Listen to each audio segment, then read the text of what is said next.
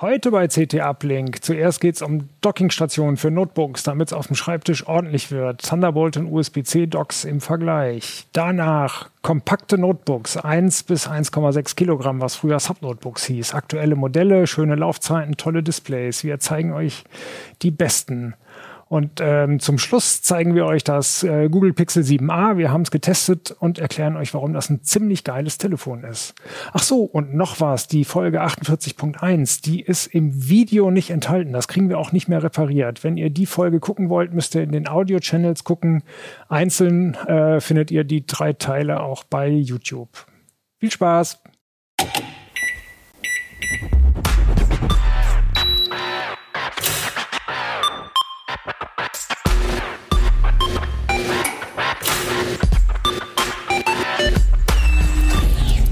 CT Uplink.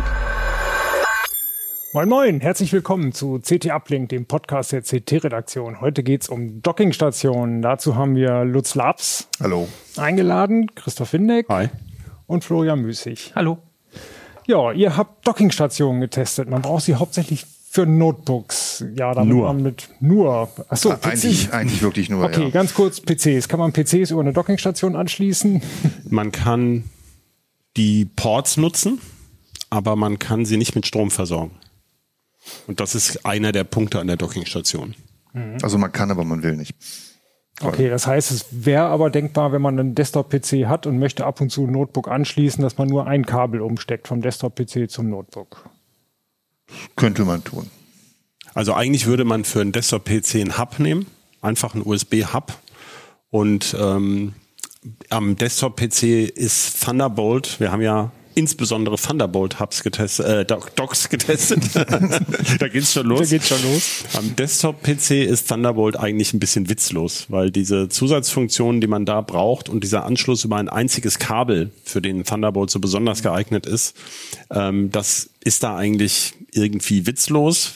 Und vor allem ist Thunderbolt so teuer, dass man dann vielleicht doch lieber eine zweite Buchse freiwillig belegt, statt ein sündteures Thunderbolt-Dock zu kaufen. Also für Desktop-PCs selbst Desktop-PCs, selbst für Mini-PCs fallen einem nur ganz wenige Einsatzzwecke für Thunderbolt ein. Für USB aber selbstverständlich äh, eine Menge. Vielleicht müssen wir aber erstmal klären, was ist eigentlich ein Hub und was ist ein Dock. Ja. Ne? Also sonst verwirren wir vielleicht noch irgendjemanden. Genau. Also ein Hub ist eigentlich, ähm, also sagen wir mal ein USB-Hub, ne? Das ist die einfachste Das ist die Form, ne? einfachste Version. Macht aus einem USB-Port einfach drei oder vier oder meinetwegen auch 20, eher selten. Und da kann noch ein bisschen ähm, Audio drin sein oder noch eine noch ein SD-Karten-Slot oder meinetwegen auch noch ein ähm, Ethernet-Slot. An manche kann man vielleicht sogar einen Monitor anschließen, aber das ist dann schon eigentlich kein Hub mehr. Und das Dock ist halt alles in einem. Mhm. Da kann man, also das vor allen Dingen bei den bei den Thunderbolt Docks jetzt, da kann man mehrere Monitore anschließen und eben die ganzen Sachen, die ich eben schon erwähnt habe. Und das Netzteil, das Und ist ja das ganz Netzteil wichtig. ist ein ganz also wichtiges in, in Teil, Rückrichtung wird eben auch das Notebook mit einem Kabel mit Strom versorgt. Und komfortabel ist das ja durchaus. Man schmeißt das Notebook auf den Schreibtisch, ein Kabel rein. So wollte man es eigentlich seit 20 Jahren haben, dass man nur noch ein Kabel hat. Und das Na- Naja, Docks gibt's ja schon lange und früher waren das eben proprietäre. Das heißt, man brauchte für jede typischerweise so zwei, drei Generationen haben dann die großen Notebook-Hersteller, also Lenovo, ähm, früher IBM, ähm, HP, Dell, äh, Fujitsu, Toshiba auch Toshiba auch Dynabook. noch, genau, Dynabook, hatten eigentlich proprietäre Docks. Ganz früher waren das manchmal sogar so kleine Kisten, wo man die draufstellen konnte mit so einem Spezialstecker, also ganz wirklich vor 15 Jahren. Und da kamen dann ähm, alle möglichen Anschlüsse raus. Aber das war eben nur für die Notebooks von dieser Firma und zum Teil sogar innerhalb einer Generation, ne? Oder so zwei, drei Generationen Mehr war es. Generationen, aber vor allem halt nur in den Business-Notebook-Schienen, die sowieso Genau. teuer waren. Und ich meine, USB-C ist inzwischen an, auch an vielen Consumer-Notebooks dran und Thunderbolt auch. Und damit geht das dann einfach auch. Da hat sich Genau. der Markt einfach ja, ich wollte es etwas langsamer ähm, äh, erzählen, genau. Und diese proprietären Docks, also beim Surface gibt's ja zum Beispiel noch eins oder gab's bis in die letzte Generation, was dann so ein paar Spezialfunktionen bei hat. Microsoft Surface. Microsoft genau. Surface, genau. Ähm, die haben halt natürlich den Nachteil, man muss sie dann irgendwann wegschmeißen, wenn man das Notebook wechselt. Ähm, Firmen hatten haufenweise Docks, also das hat die auch so ein bisschen gebunden an bestimmten Hersteller. Ähm, man hat die Docs ja vor allem im Unternehmensumfeld gehabt aus Ergonomiegründen, weil äh, die, die deutsche Arbeitsplatzverordnung, glaube ich, legt nahe, dass man einen Desktop-Monitor haben soll, der zum Beispiel auch keine spiegelnden Kanten hat und eine separate Tastatur und Maus.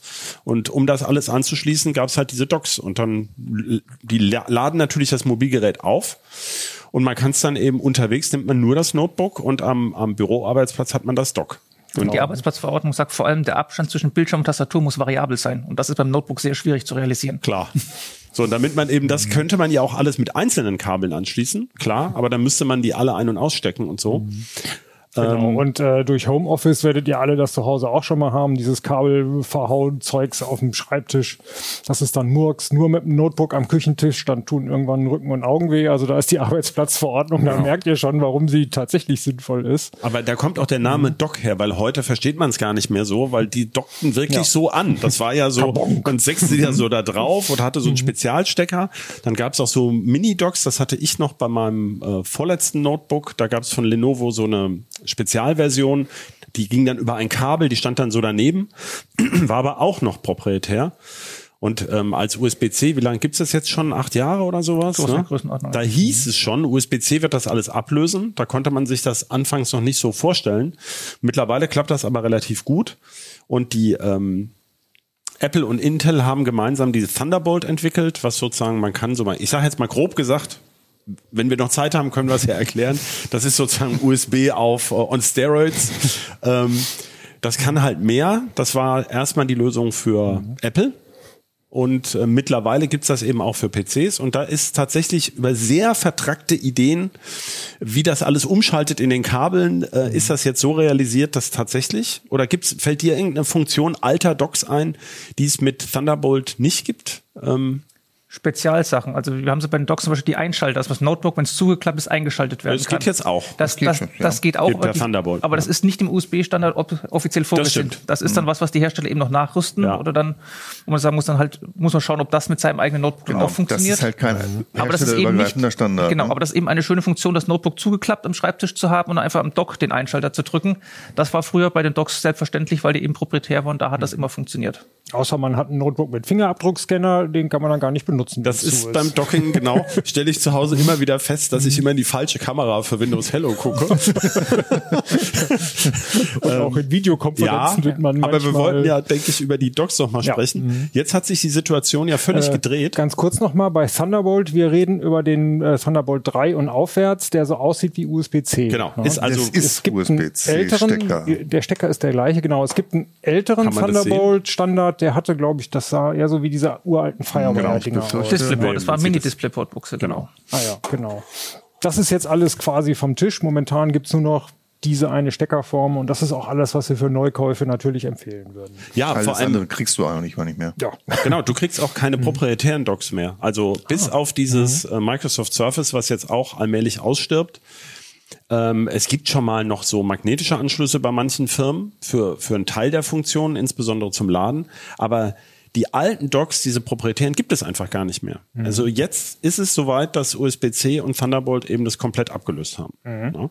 Aber es gibt eben noch so Tricks, da kann Florian noch mehr zu sagen. Das ist also nicht etwa so, dass man an jeder USB-C-Buchse äh, Buchse von einem Notebook jetzt jedes Dock anschließen kann. Das ist so ein bisschen jetzt die, die traurige Seite heutzutage, dass ähm, insbesondere bei günstigen Notebooks dann zum Teil die Buchsen zwar USB-C-Form haben, aber eben den wichtigen Teil der Funktion gar nicht können. Mhm. Da weiß ich im Moment, ich glaube, es gibt, wir haben geguckt, es gibt Notebooks ab 500 Euro mhm. mit Thunderbolt auch. Okay. Bei Thunderbolt mhm. weiß man, wenn da Thunderbolt 4 draufsteht, dann muss mindestens eine Buchse eben alles können. Bei USB-C haben die Hersteller leider völlige Freiheit, ähm, die, es gibt so, es gab sogar mal eine Weile welche, die haben das idiotisch auf mehrere USB-C-Buchsen verteilt, ne? Ja, es gab zum Hersteller, die hatten dann zwei USB-Buchsen dran. Über eine konnte man laden, aus der anderen kam Monitorsignale raus, aber es gab keine, die alles zusammen konnte. Das ist dann ein bisschen blöd. Okay. Da ist dann ähm, Docking über ein Kabel einfach unmöglich. Genau. Ja. Genau. Gibt's eigentlich noch Notebooks, die man nicht über USB-C aufladen kann? Ja. Oh, oh Viele Gott. günstige Notebooks gibt's immer noch, also und günstig ist inzwischen leider bis 1000 Euro. Oh. Da ist einiges. Es gibt auch ein paar teurere Notebooks, die dann schön flach leicht sind und so weiter. Aber ich habe es kürzlich auch noch mal eins in irgendeinem Datenblatt gesehen. Es war ein 1500 Euro Gerät, hat zwar USB-C, aber kann darüber dann nicht alles. Hm. Vor allem also kein Thunderbolt. Braucht man auch schon wieder zwei Stecker. Braucht man wieder zwei Stecker. Ne? Also da muss man dann klar sagen, dann ist so ein Thunderbolt Dock vielleicht.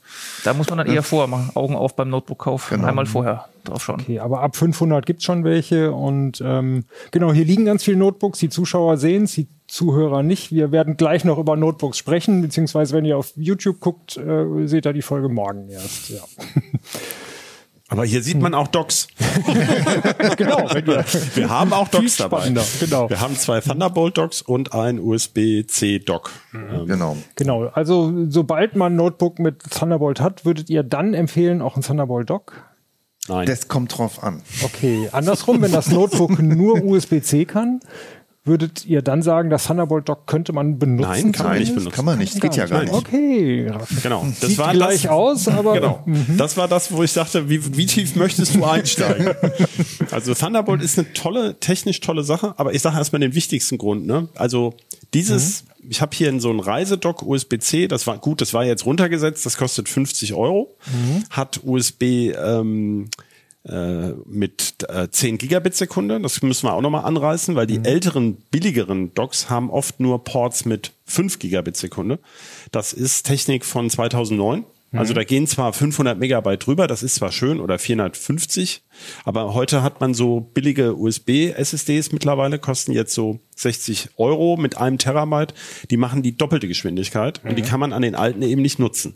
Also man hätte eigentlich schon gerne ein, irgendein Dock Ja, mit man kann sie anschließen, aber eben nur halb Ach so so, schnell. genau. Ja, Also man hat dann das schöne Geld ausgegeben und kann nur die, die halbe Geschwindigkeit Ja. nutzen. So, und also ich habe hier eins, was eben schon ziemlich viel kann, mit Mhm. USB-C für 50 Euro. Und du hast die Preise besser im Kopf, ne? Was war, ist das billigste Thunderbolt-Dock im Moment, was wir gefunden haben oder im Test haben? 190 oder so ähnlich. Genau, okay. genau. Also es geht um Faktor 4. ja. Und wenn man sagt, ähm, äh, wir haben hier eins von Lenovo, wenn man also von einem großen Hersteller, die haben ihre eigenen Docks, da kann man sagen, da hat man noch ein bisschen bessere Kompatibilität. Da kann Lutz gleich sehr viel zu erzählen. Das ist nämlich leider doch nicht so, dass das alles so ganz reibungslos geht. Ähm, es gibt auch welche, der Listenpreis von dem Lenovo Dock liegt über 300 Euro, man kriegt es aber für 250. Das heißt deswegen, also man will überhaupt nicht, also eigentlich möchte man Thunderbolt 4 vermeiden. Äh, weil das Wegen wahnsinnig Preis. teuer ist. Und ähm, man, man kann, aber es hat eben doch ein paar Vorteile in speziellen Situationen. Das war auch so der Grund oder die, die, die Stoßrichtung von unserem Test. Und wie du schon gesagt hast, man kann auch, man braucht auch für Thunderbolt spezielle Kabel, die müssen so ein Blitzsymbol auf dem Stecker haben. ja, wird man jetzt Kann wahrscheinlich man, nicht kann sehen. man so nicht sehen in der Kleiner Kamera. Blitz und Genau.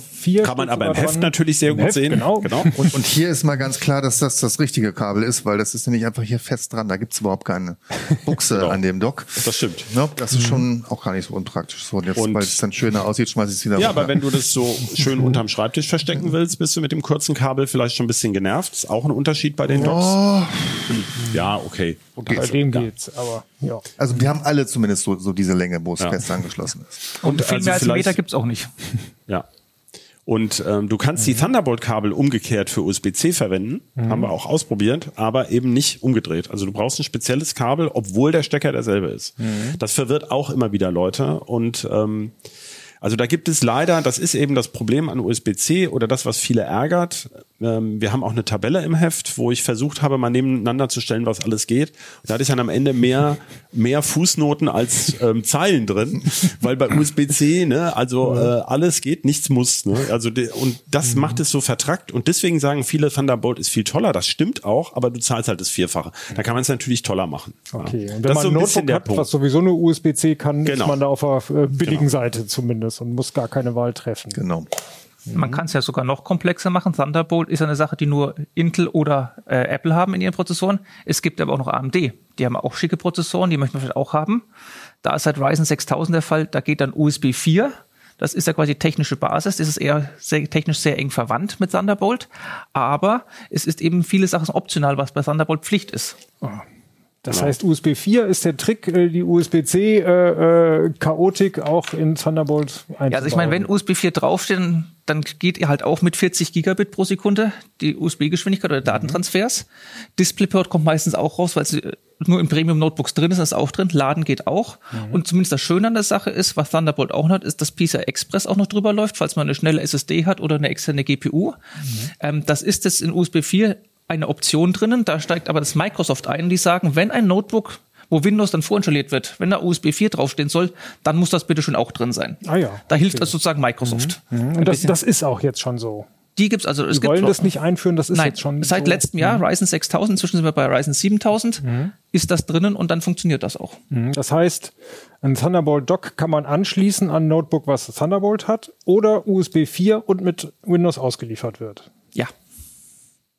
Genau. Ja fast easy. Es heißt dann aber, es ist dann aber nicht zwingend, dass an dem Thunderbolt Dock auch zwei Monitore gehen. Ah ja. Das ist bei Thunderbolt 4 zum Beispiel vorgeschrieben in der Spezifikation und bei dem USB 4 Thunderbolt 3 eben nicht. Und auch, was auch ein bisschen tückisch ist im Moment mit dem USB 4, wir hatten uns da vor zwei Jahren mehr erhofft. Das nutzt im Moment für die 40, G also für die schnellsten Transfers heimlich, also ich sage jetzt mal heimlich, Thunderbolt 3 okay. Ähm, weil es noch gar keine echten USB 4 Peripheriechips gibt. Das heißt, ähm, da gibt's dann nach, nach hinten alle möglichen Kompatibilitätsprobleme. Ähm, wir haben zwei, drei, vier, wie viel hast du bereits getestet? USB 4 SSDs? Äh, eigentlich erst eine so richtig. Ja, ja. Und die machen dann an Thunderbolt Thunderbolt und an älteren Geräten haben sie noch einen extra Controller für USB drin und dann eine ging dann aber an USB 2 nicht mehr, weil sie mehr Strom brauchte und so. Also Ja, das das- hat alles seine, seine Tücken leider. Okay. Deswegen ist das, bin, sind wir mit dem USB 4 im Moment nicht so richtig glücklich. Da muss man ganz genau hingucken, wenn man das wirklich benutzen will, was das jeweilige Gerät und das andere kann. Da kann man also, man kann im Moment nicht USB 4 kaufen und sagen, ich kann dann alle USB 4 Funktionen nutzen. Da ist zu viel optional. Okay, das heißt, auf der sicheren Seite ist man nur, wenn man sagt, es ist Thunderbolt. Also wenn man im Notebook weiß, es ist Thunderbolt. Gibt es AMD-Notebooks, wo die dann draufschreiben, es ist Thunderbolt? Nein. Das ist Thunderbolt ist eine Zertifizierung ähm, und da hat bislang zumindest kein Hersteller das irgendwo eingereicht. Sie könnten es machen, wenn alles drin ist, aber sie müssten halt so ein, ein AMD-Notebook bei Intel zur Zertifizierung einreichen. Apple kann zertifizieren, Intel kann, aber sonst meines Wissens nach keiner und das ist dann eher die Sache. Es gab mal ein paar AMD-Mainboards, glaube ich, wo dann ein Thunderbolt-Controller Ja, extra drauf war im gesagt, Desktop, aber das ist eben, Für die Katz. eben aber das habe ich eben bei Notebooks Ja. noch nicht gesehen, dass es ein AMD-Notebook gäbe, wo es Aber zertifiz äh, also zertifiziert man wurde. muss dann der Vollständigkeit halber dazu sagen, dass Apple auch ein bisschen trickst bei den M1, M2 Chips im Moment noch. Ähm, nicht alle unterstützen Thunderbolt 4. Das heißt, das steht deswegen bei Apple dann drauf, Thunderbolt Schrägstrich USB 4, weil zum Beispiel die M1 Thunderbolt ohne 4. ohne vier, genau. Mhm. Das ist ja auch fishy. Also das ist Ja. eigentlich nicht in Ordnung. Vor allem, weil sie es ja selber entwickelt haben. Und dann sieht man auch, wie groß der Schaltungsaufwand ist, um die ganzen Sachen einzubauen. Also wenn selbst Apple bei ihrem eigen designten Apple Silicon Chip es nicht im vollen Umfang supported kriegt, ja, ähm, äh, diese M1 Notebooks können eben oft nur ein externes Display anschließen. Ja, und das ist zum Beispiel bei Thunderbolt 4 explizit vorgesehen, dass da zwei gehen müssen. Denn das hängt ja eben auch von dem Grafikcontroller, der in dem Notebook steckt, ab. Der muss ja dann, im, der muss ja dann, wenn ich zwei externe anschließe, mit drei umgehen können. Das vergessen viele. Mit dem Ähm, internen Display zusätzlich. mit dem internen noch dazu. Ähm, und ähm, da entweder das, wir wissen gar nicht genau, wo das Problem liegt, weil Apple das ja natürlich wie Apple typisch ja nie verrät, aber sie schreiben dann eben so eine komische Murkslösung drauf. Und insofern ist das leider auch bei Thunderbolt so ein bisschen eingerissen, dass man so eine Wundertute kriegt. Aber ich möchte es doch mal positiv sagen. Also die, die, Anforderung der allermeisten Leute, die einfach nur ein Notebook mit einem Kabel anschließen wollen, ihr ein externes Display, Tastatur und Maus und eine schnelle SSD dran haben wollen, das geht eben auch schon mit USB-C. Ja? Schwierig wird es Völlig, dann. völlig ohne, also sofern das Notebook das kann. Genau. Es Klar. gibt das ist USB, genau, wir haben gerade schon gesagt, es gibt Notebooks, die über USB-C nicht laden können. Gibt es Notebooks, die über USB-C gar keinen Displayport rausschicken? Ja, auch, leider. Okay. Und es kommt noch dazu mit den schnellen, da gibt's nämlich noch so einen Trick mit den schnellen SSDs. An einem älteren Monitor mit USB-C geht es manchmal nicht gleichzeitig. Die, weil also am Dock dann Monitor und die schnelle SSD Genau, anzuschließen. dann mit ist- 4K.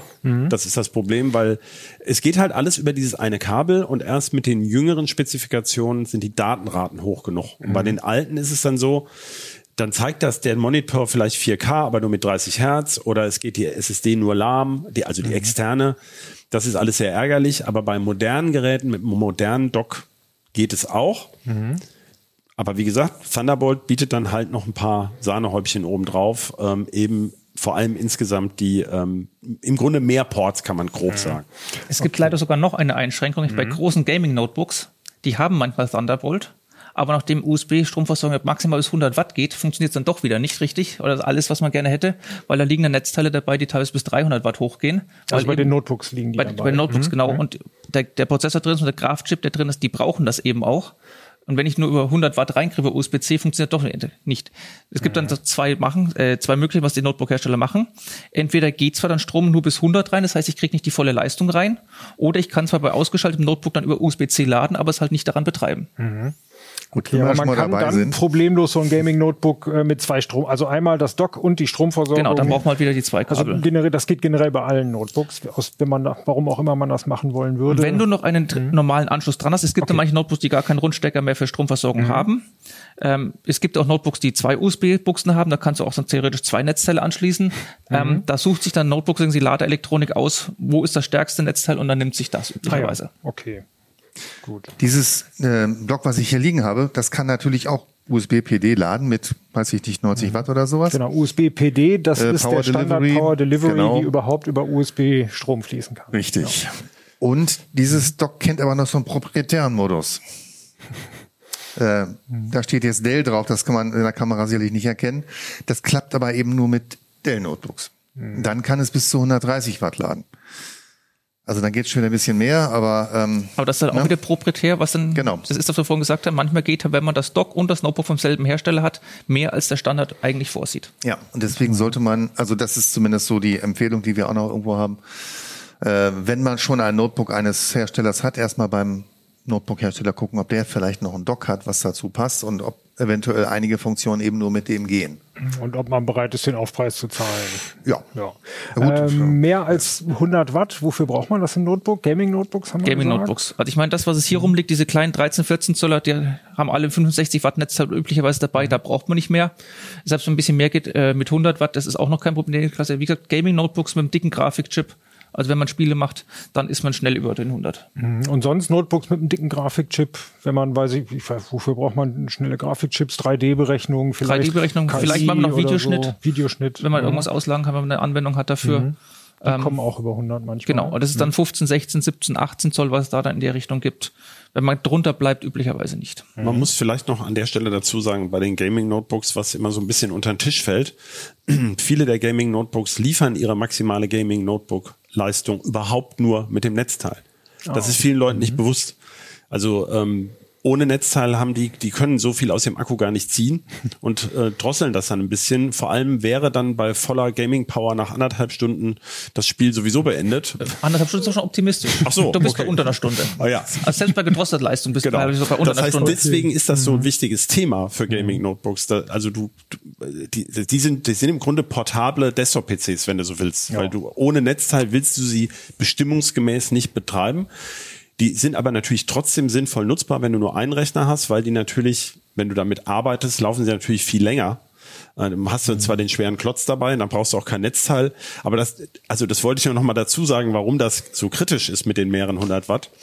Ähm, bei den Business Notebooks ist es so, wenn die Ladeleistung da ein bisschen schwach ist, naja gut, dann laden sie halt länger. Ähm, ich würde mal sagen, bei allen diesen Docks la- reicht mittlerweile die Leistung locker aus für ein Business Notebook, um gleichzeitig zu arbeiten und zu laden. Das war früher mal so, dass das dann oft knapp war. Also das ist nicht mehr so. Da muss man nicht, ähm, das geht auch nicht nennenswert schneller. Die brauchen ja nur noch, was brauchen die im Leerlauf? 6 Watt oder sowas, so ein Notebook. Ja. Also Deutlich das, unter 10. Genau, das sind also 10 Prozent weniger. Umgekehrt ist es lustig, man sollte das Dock vielleicht nicht dran haben, wenn man kein Netzteil drin hat. Ähm, weil äh, die Docks durchaus äh, Strom brauchen. Ja, das sind ein paar Watt. Und ähm, wenn man überlegt, dass so ein modernes Notebook, das läuft ja überhaupt nur so lange, weil es bloß diese 4, 5 Watt braucht. Manche ja nur, manche unter 4, ne? Ja. Wenn man jetzt überlegt, dass das Dock alleine, wenn man es jetzt nicht von seinem Netzteil gespeist wird, 3 Watt braucht, ähm, Unter bestimmten Voraussetzungen. ja, Ne? Also das ist ja auch noch so eine Frage für sich. genau. Da gibt's ja auch, ja, obwohl doch, wenn man hier mit so einem kleinen Reisedock unterwegs ist, da Gut, das frisst jetzt auch nicht so viel, Ne? aber das wird zum Beispiel durchaus warm, wenn man da Ethernet dran macht. Und ähm, insofern, man kann sich mit so einem Dock, also unterwegs, auch den Akku ganz gut leer saugen. Das muss man sich klar machen. Okay. Äh, eine Sache kurz noch, wenn an den USB-C-Docks eine LAN-Schnittstelle und ein Audio dran ist, dann sind die doch, das sind doch USB-Chips dann sozusagen. Genau, ne? genau. Da ist ein Hub-Chip drin, der dann und zusätzlich noch Controller für Ethernet, ein Cardreader, USB, Audio Das mhm. ist alles per USB angebunden. Mhm. Und das ist bei den Thunderbolt Docks nicht unbedingt so. Doch, sind die direkt per PCI Express auch? Nein. Weil die billiger sind und schnell genau. genug. Hat es genau. Nachteile, genau. das per USB zu machen? So ein Gigabit-Port oder 2,5 Das macht halt sehr oft Ding-Dong, wenn du das das erste Mal anschließt. aber sonst. es, es okay. gibt im Business-Umfeld dann noch ein paar Sachen. Früher war es ja so mit diesen proprietären Schnittstellen, da war der Notebook oder äh, der Netzwerkchip immer noch fest im Notebook eingebaut. Das heißt, auch die MAC-Adresse war an das Notebook gebunden und dann konnte man irgendwie der Admin auch sagen, nur mit der MAC-Adresse kommt das Notebook überhaupt rein. Und wenn ich ein anderes Notebook draufgestellt hatte, hat das eine andere MAC-Adresse. Hier ist der komplette USB-Chip jetzt im Dock oder im Hub drinnen. Das heißt, auch die MAC-Adresse da. Das heißt, jedes Notebook, das ich da dranhänge, kann dann in das Netzwerk rein. Das ist eine kleine Security-Frage. Allerdings ist nur die MAC-Adresse als Filter sowieso eine doofe Idee. Ist das heute nicht mehr äh, ja. Stadt der Technik. Nicht Stadt der Technik. Also okay. zumindest sollte man es nicht als einziges Security-Merkmal ja. nehmen. Ja. Okay, dann vielleicht noch eine Besonderheit, über die ihr auch geschrieben habt. Einige Docs haben einen USB-Grafikchip. Hatten wir solche im Test jetzt nein, überhaupt? Nein. Gibt, Lutz sie, hat gibt's nur, noch? Doch, ja, ja, die gibt's noch. So. Lutz mhm. hat nur Thunderbolt Docs genau. getestet. Genau. Ach ja, und die brauchen das nicht. Und da gibt's schon mhm. Tücken genug.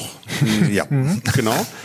Vielleicht noch ganz kurz zu dieser blöden Display-Link-Technik. Mhm. Also Display-Link ist der einzige Hersteller, genau. der diese Chips genau. überhaupt baut. Mhm. Ne? Ja. Der, die ist eigentlich genial. Ich fand das früher mal, als sie auf den Markt kam vor zehn Jahren und sowas, fand ich das geil, dass man per USB irgendwie ein Display anschließen ja. kann. Aber da lebten wir noch in anderen Zeiten, wo man kein 4K-Display wollte oder nicht zahlen konnte.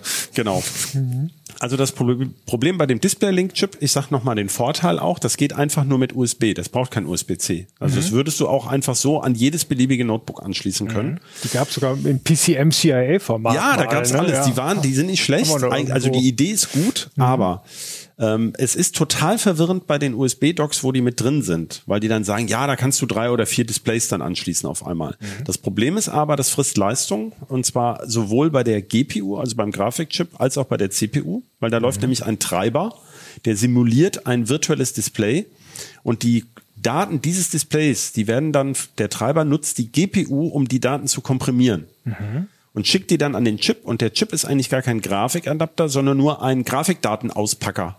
Ja, also der dekomprimiert diese vom Notebook gesendeten Daten und macht, also das geht bis 4K 60 Hertz. Also es ist erstaunlich, was die darüber morsen.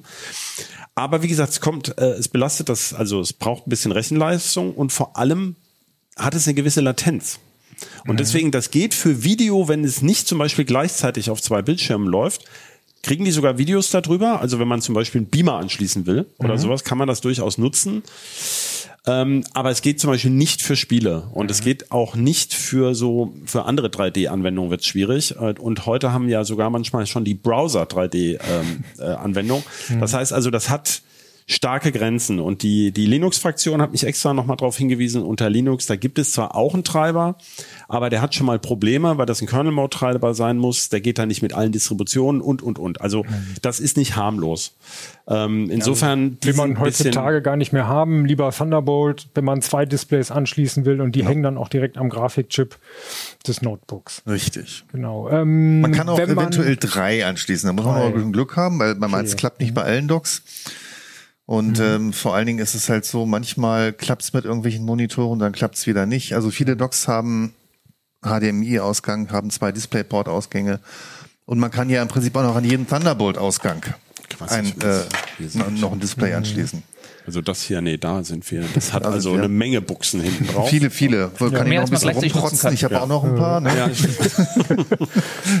Der ja sogar Also ich war schon verblüfft, das, was du gemessen hast, Lutz, dass das auch bei Thunderbolt immer wieder, also Schwierigkeiten gibt. Je mehr man mhm. anschließt, desto höher ist die Wahrscheinlichkeit, dass irgendwas ja, nicht geht. Genau. Ne? Dann mhm. ging das, also habt das. Ihr, habt ihr alles zum Laufen gekriegt? Dann irgendwie umstöpseln oder dann diesen ja, Monitor nicht per HDMI, tatsächlich, sondern noch mit irgendwas anderem? Genau, dann mhm. DisplayPort auf, auf USB-C-Adaptern. Mhm. Und ähm, manchmal auch, äh, obwohl man es ja eigentlich gar nicht sein kann, äh, USB-C mal eben umdrehen. Der Klassiker. Der Klassiker halt. Ne? Okay. Ähm, Immerhin muss man so noch also, bei Problemen ausprobieren und nicht generell. Also zwei Monitore mit 4K 60 Hertz mhm. habe ich immer irgendwann hingekriegt. Okay. Mhm. Ähm, drei, ich meine nicht. Mhm. Da lief der dritte doch nur noch mit 30 Hertz. Und wer es nicht weiß, dann auf Anhieb sieht man das ja erstmal nicht, wenn dann man das nur so sieht. Aber wenn man dann mhm. versucht, ein Fenster zu verschieben, Die 30 Hertz jetzt. Die 30 30 Hertz, ne? Weil ja. wenn man bei 13, wenn man vielleicht von einem 30 Hertz auf einen 60 Hertz Monitor rüberschiebt, da merkt man ganz genau, welcher mit 30 Hertz angeschlossen ist. Ja. Mhm. Ja, können, ruckelt. können das die Notebooks inzwischen alle drei Displays ansteuern? Die alle integrierten Grafikeinheiten im x86-Bereich, also AMD und Intel, können bis zu vier. Das heißt, Ah, ja. internes Display plus drei weitere. Wow, okay. Das war früher ja auch nicht so. Also Nein, nein. beim älteren Notebook muss man schon. Da waren es zwei oder drei, genau. Genau, da ist auch das Notebook dann auf die Einschränkung. Das war ja auch, heißt, ich meine, das Dock könnte die Einschränkung, mehr, Hm. die wir gerade hatten bei den Docks, dass nicht alle Buchsen gleichzeitig gehen, das war ja früher bei den proprietären Docks auch das so. Ja. Da war hinten auch HDMI, DisplayPort, DVI, VGA, keine Ahnung was dran. Da gab es dann auch sehr viele Fußnoten im Datenblatt, was denn wie geht. Da hing es teilweise noch dav- davon ab, ob im Notebook noch ein zusätzlicher Grafikchip von Nvidia drin ist oder nicht. Weil wenn der drin ist, dann waren es wieder zusätzliche Monitorausgänge, dann konnten mehr, als wenn man nur ein Notebook hatte, wo nur integrierte Grafik hatte. Aus den Zeiten sind wir zum Glück raus. Wie gesagt, zwei gehen in den meisten Fällen und mehr wird dann wirklich Glückssache. Genau.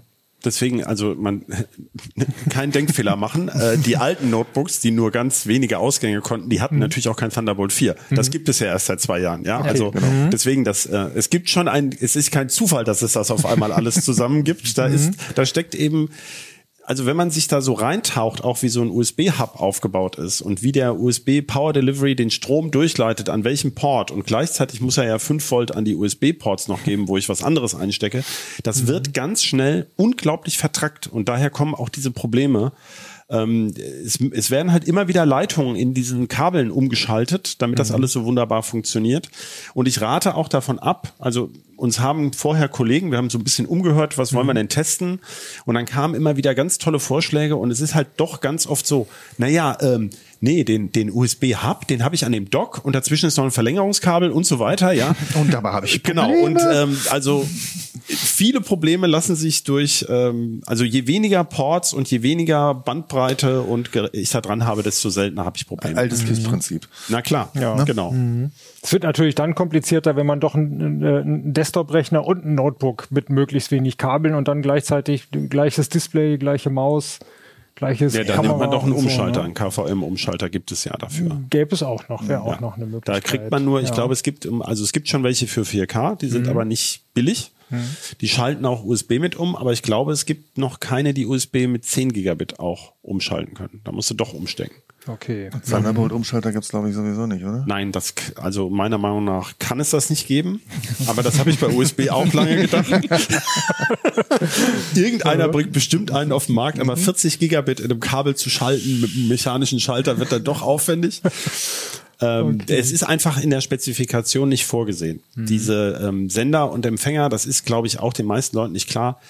Die passen sich auch aneinander an. Das ist nicht einfach so, dass da Einsen und Nullen fest rüber getaktet werden und so, sondern diese, diese Transceiver, die passen sich aneinander an. Und ähm, deswegen, also früher, ich weiß gar nicht, wie es heute ist, war in den äh, Thunderbolt-Kabeln auch der, ein Chip drin im Stecker.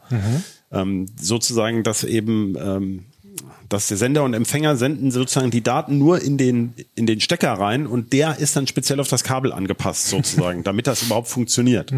Ja, also das ist wirklich ein Wunderwerk der Technik, aber leider, ich sag nochmal Apple, weil Apple, bei Apple funktioniert es tendenziell besser, aber der, der Trick, den kann man relativ leicht erklären. Apple hat halt nur ganz wenige Modelle in einer Generation, gibt es Ja. nur ein paar Geräte, die haben auch die, ihre eigenen Displays, ja, wo sie dann sagen, na gut, dann nimm doch unser Display.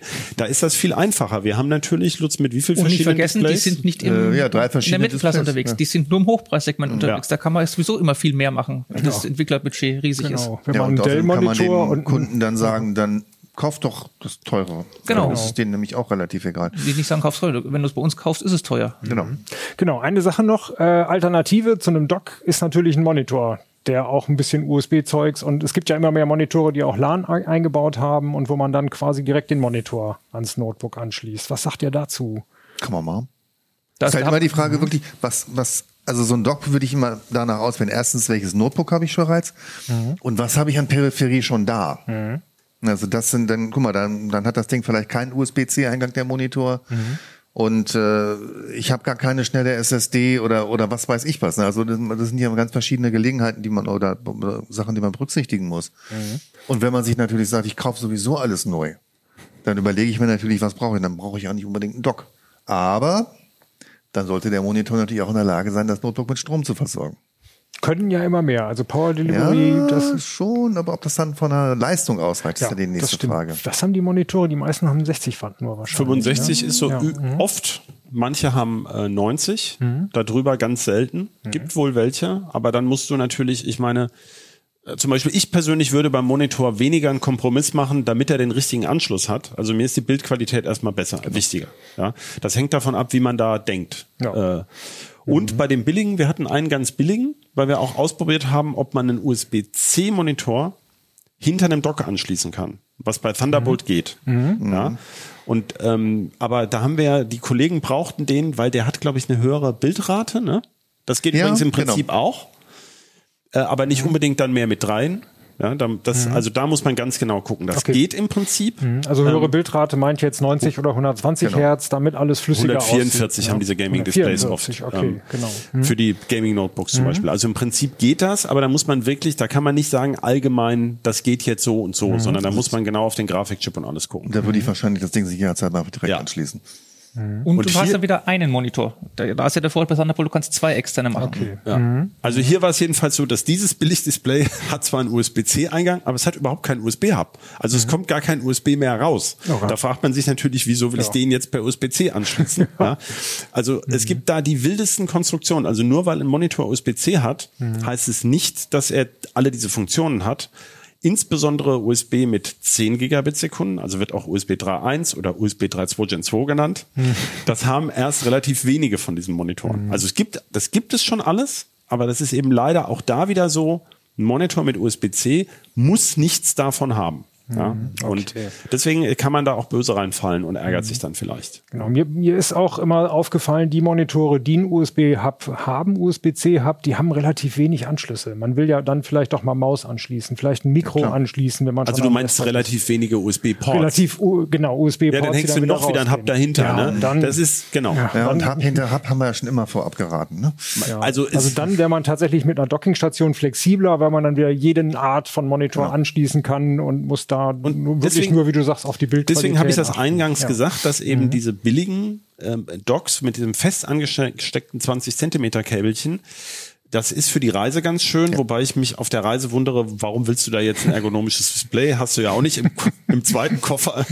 Ich habe mein Gibt's doch auch, gibt's doch auch. Die haben auch da geht es eher darum, dass du dann irgendeinen Beamer anschließen kannst. Ja, dazu- ich wollte sagen, das ist dann nicht so hübsch. Wenn ich jetzt ein Display Mhm. habe mit einem äh, ein, ein Dock mit einem abnehmbaren oder längeren Kabel, dann kann ich das ja auch unterm Schreibtisch verstecken. Und dann fällt das ja nicht so auf. Also dann habe ich es ähnlich hübsch, äh, da habe ich zwar Kabelsalat unterm Schreibtisch, ja, aber also ich bin mit diesen USB, ne, wir haben ja Kollegen, die da arbeiten mit so einem Notebook und einem USB-C. Display, das sieht schon sehr cool aus, nur so ein Draht, dann hast du noch Tastatur und Maus vielleicht per Bluetooth dran. Das klappt schon ganz gut, aber wie gesagt, es ist da Geschmackssache, ähm, was dann funktioniert, äh, was Ja, und möchte. ob das dann wirklich im Endeffekt so aussieht, hinterher ist die ganz andere Frage. Also wir haben ja, ähm, also in der Werbung ist es ja immer ganz klar, da liegt irgendwo nebenan ein Notebook und Tastatur, Maus, alles ganz hübsch und ein Monitor und alles, der ganze Schreibtisch ist frei. Und wenn ich mich daran erinnere, wie das bei mir beim Test aussah. okay, es waren halt sieben Docks und ich musste immer wieder Netzteile und Docks und, und dann alles natürlich in der Mitte, damit ich irgendwie an die Kabel rankam. Äh, irgendwo auf, weiß gar nicht, Facebook oder so gibt's ein Foto davon. Es ist äh, nicht sonderlich aufgeräumt. Und es ist halt wieder alles in einem Gerät, das ist wie bei All-in-One-PCs. Wenn dann irgendwas mal eine Sache kaputt geht oder eine Sache austauschen willst, muss halt dann alles ausgetauscht werden. Das ist Na klar, Klar, das ist logisch. klar. Gut, okay, schön, vielen Dank. Also äh, USB-C-Docks, wenn man nur einen Monitor hat und äh, Geschwindigkeit nicht so sehr sein muss, oder wenn das Notebook nur USB-C kann, Thunderbolt-Dock wäre wichtig, äh, wenn man zwei Displays anschließen will und die ordentliche Geschwindigkeit haben will. Das Notebook muss es dazu auch können. Monitor-Dock, wenn man damit einverstanden ist, dass, das Mon dass der Monitor eben, dass man eingeschränkt ist bei der Monitorwahl und man dann eben nur, weiß ich nicht, drei oder fünf USB-Anschlüsse hat Wenn überhaupt. wenn überhaupt. Oder sogar nur zwei, dann bringt's nix. Ja. Vielleicht noch als kleiner Ausblick. Also wir hatten ein paar Einschränkungen genannt. Es ist mehr angekündigt inzwischen länger. Also es ist zum Beispiel angekündigt USB Power Delivery mit bis zu 240 Watt. Habe ich bislang in Natura noch nie gesehen. Aber wir haben schon Kabel. Genau, wir haben kabellos drüber. Kabel haben wir schon. Aber es, die, das, was an die Enden angeschlossen werden könnte, das gibt's noch nicht an beiden Enden. Ach so, Irgendwas ist ja immer. finde ich gut, dass du das gesagt hast, weil das ist so ein bisschen, darauf kann man sich im Moment noch nicht vorbereiten. Genau, geht nicht. Es ist Außer auch, das Kabel schon mal zu kaufen. Das Kabel kann man schon mal genau. Aber wie gesagt, es gibt noch kein Notebook dazu, es gibt noch keine Netzteile, die das machen. Das ist nicht da. Es ist auch ein neues Thunderbolt angekündigt mit 80 Gigabit oder ein Spezial 120. Auch das ist noch eine weitere Zukunft. Da ist bislang auch noch nicht zu sehen, dass es kommen würde.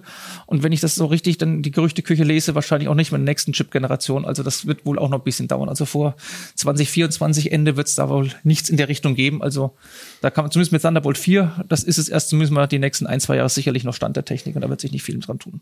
Okay, cool, super, vielen Dank. Ja, Wie sehr macht gerne. ihr es zu Hause? gerne. Lutz, was hast du? Hast du einen Dock zu Hause? Nö. Nö. Ich habe auch kein Notebook. Das heißt, ich habe so ein erübrigt uraltes Surface, äh, so ein Surface Go, das ähm, benutze ich aber eher selten. Und da habe ich dann so ein Mini-Dock, so, so ein Reisedock tatsächlich. Also wenn ich das mit, mit irgendwo hinnehme, dann nehme ich das Dock auch, also dieses kleine Ding auch mit. Ähm, hab häufig auch so ein kleines HDMI-Kabel noch, falls ich im Hotelzimmer dann mal irgendwie noch schreiben will und nicht auf diesem kleinen, äh, noch eine Funktastatur, dann kann man sich halt vor den typischen Fernseher hocken. Ne? Stimmt, das Dock ist billiger als eine Gleitsichtbrille. Ja, Probleme von alten Herren. genau. Christoph, hast du einen Dock zu Ja, ich habe das. Ah, es ist deins. Ja, ich, nein, nein, das ist nicht meins, das ist das Testgerät. Das haben wir aber extra, hatte ich das im Dauerbetrieb über ein, ungefähr ein halbes Jahr und war so ein bisschen verblüfft. Eben, deswegen auch meine Seitenhiebe auf Apple, da geht's aber, glaube ich, besser. Also das war jetzt, ich habe ein, relativ teures ThinkPad äh, Notebook gekauft, letztes Jahr sowieso. Und das ist eben das eigentlich aus derselben Generation zugehörige Dock vom gleichen Hersteller. Ich war aber nicht so richtig, also es funktioniert im Prinzip alles, aber zwischendrin wurde mal aus unerfindlichen Gründen das 4K-Display nicht erkannt. Dann habe ich ein anderes Kabel angeschlossen, da ging's dann. Dann ging es mal wieder nicht. Jetzt läuft es seit Wochen problemlos.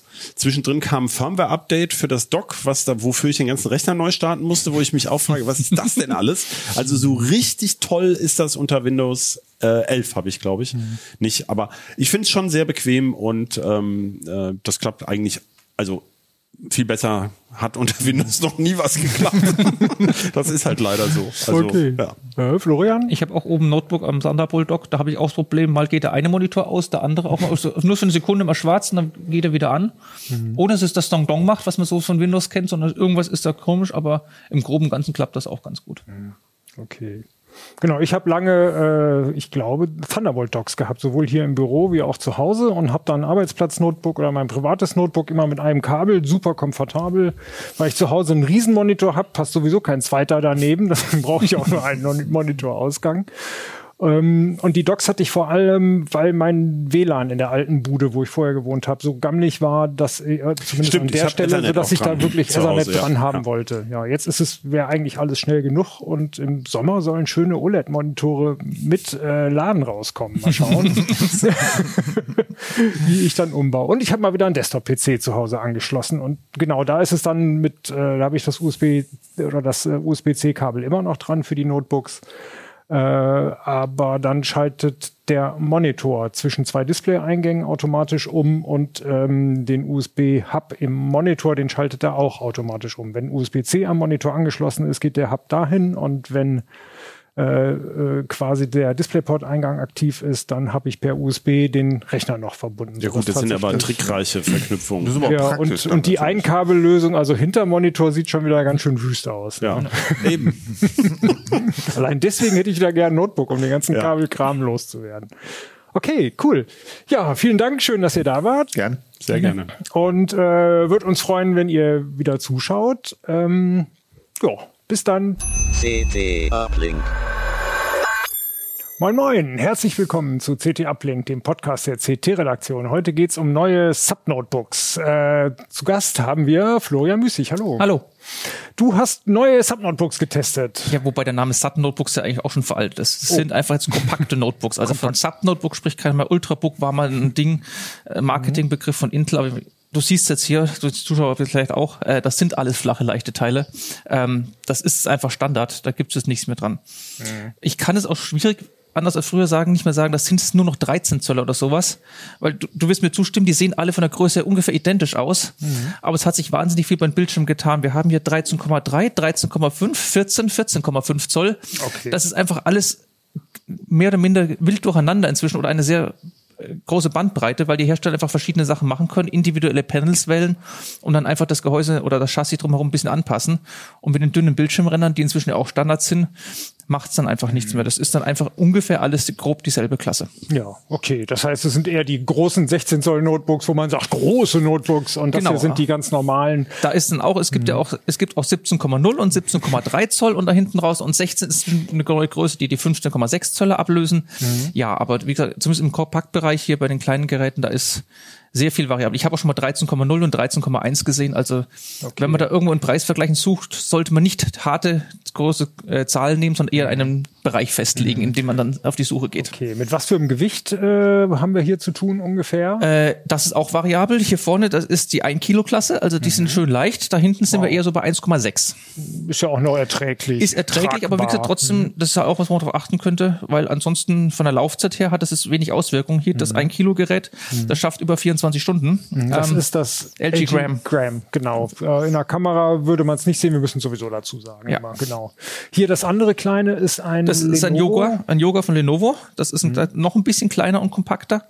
Ähm, Gäbe es noch was da drunter? Sowas wie die alten Ultrabooks unter ein Kilo, unter 13 Also, Zoll? also unter ein Kilo gibt es teilweise, also ich meine, wir sind ja auch bei 950, 960 Gramm, das ist unter ein Kilo. Es gibt ein paar Notebooks, die schaffen unter 900 Gramm, aber das ist dann wirklich die Ausnahme. Und viel drunter geht's nicht mehr. Und ich meine, wenn man überlegt, so ein iPad, wo sind wir da bei 700 Gramm und plus minus und das ist ohne Tastatur, nur das Ding. Ähm, also viel drunter wird's wohl auch nicht mehr gehen. Also das ist Genau. Die alten 10 Zoll Notebooks hatten ja das Problem, kleine Tastatur, auf der man gar nicht Genau. schreiben konnte. Also diese Klasse gibt's nicht mehr und die ist quasi Genau. abgelöst durch Tablets. Früher, dann wo die, die, Tastaturen Bildschirmränder noch etwas größer waren, da waren dann nochmal 12,1 Zöller gerne beliebt, weil das das kleinste Format sozusagen war, wo man eine normal große oder halbwegs normal große Tastatur hinbekommen hat. Inzwischen ist das Gehäuse nicht viel breiter, aber man hat halt dann, wie gesagt, kaum noch Bildschirmrahmen drumherum. Du siehst sie hier vielleicht bei dem Gerät, Ja. weder unten noch oben an den Seiten. Ähm, das ist quasi nahezu vollflächig und da passt eben normal große Tastatur hin, das ist das, was man will. Das war der große Nachteil bei den Netbooks, die es mal gab, dass der immer so Friemeltastaturen, wo man gar nicht so schön tippen konnte. Genau, braucht man nicht mehr. Dann nimmt man lieber ein Tablet, wenn man eh nicht tippen will. Tippen will. Genau. Gut. Okay, dann haben wir hier, ähm, was gibt's an Besonderheiten bei den Notebooks? Dieses hier hat ein ganz gutes Display, so wie ha- die haben alle ne? gutes Displays. Ich meine, wir sind ja jenseits der 1500 Euro, muss man ganz klar sagen, Mhm, oder okay. 1400 Euro. Ähm, Es Ganz, geht hoch. ganz kurz, vielleicht gäbe es was günstigeres, wenn man so bei 1, ein bisschen Kilo bleiben will.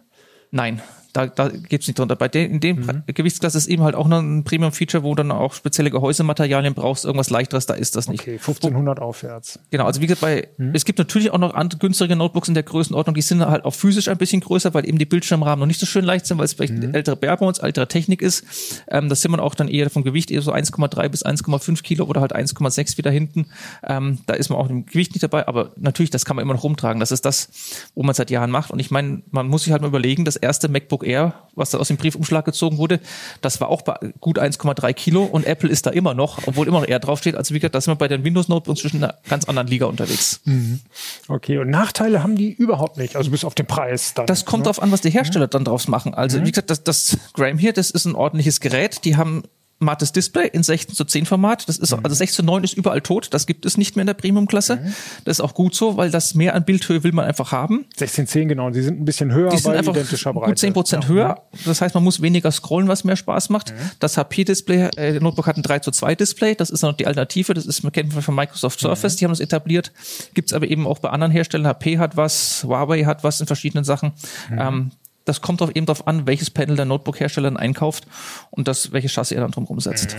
Das heißt, Matte-Displays gibt's durchaus in dieser Klasse. Matte-Displays auch. Genau, also das ist, solange es kein Touch und kein OLED ist, hat man gute Chancen, ähm, dass man ein mattes Display bekommt.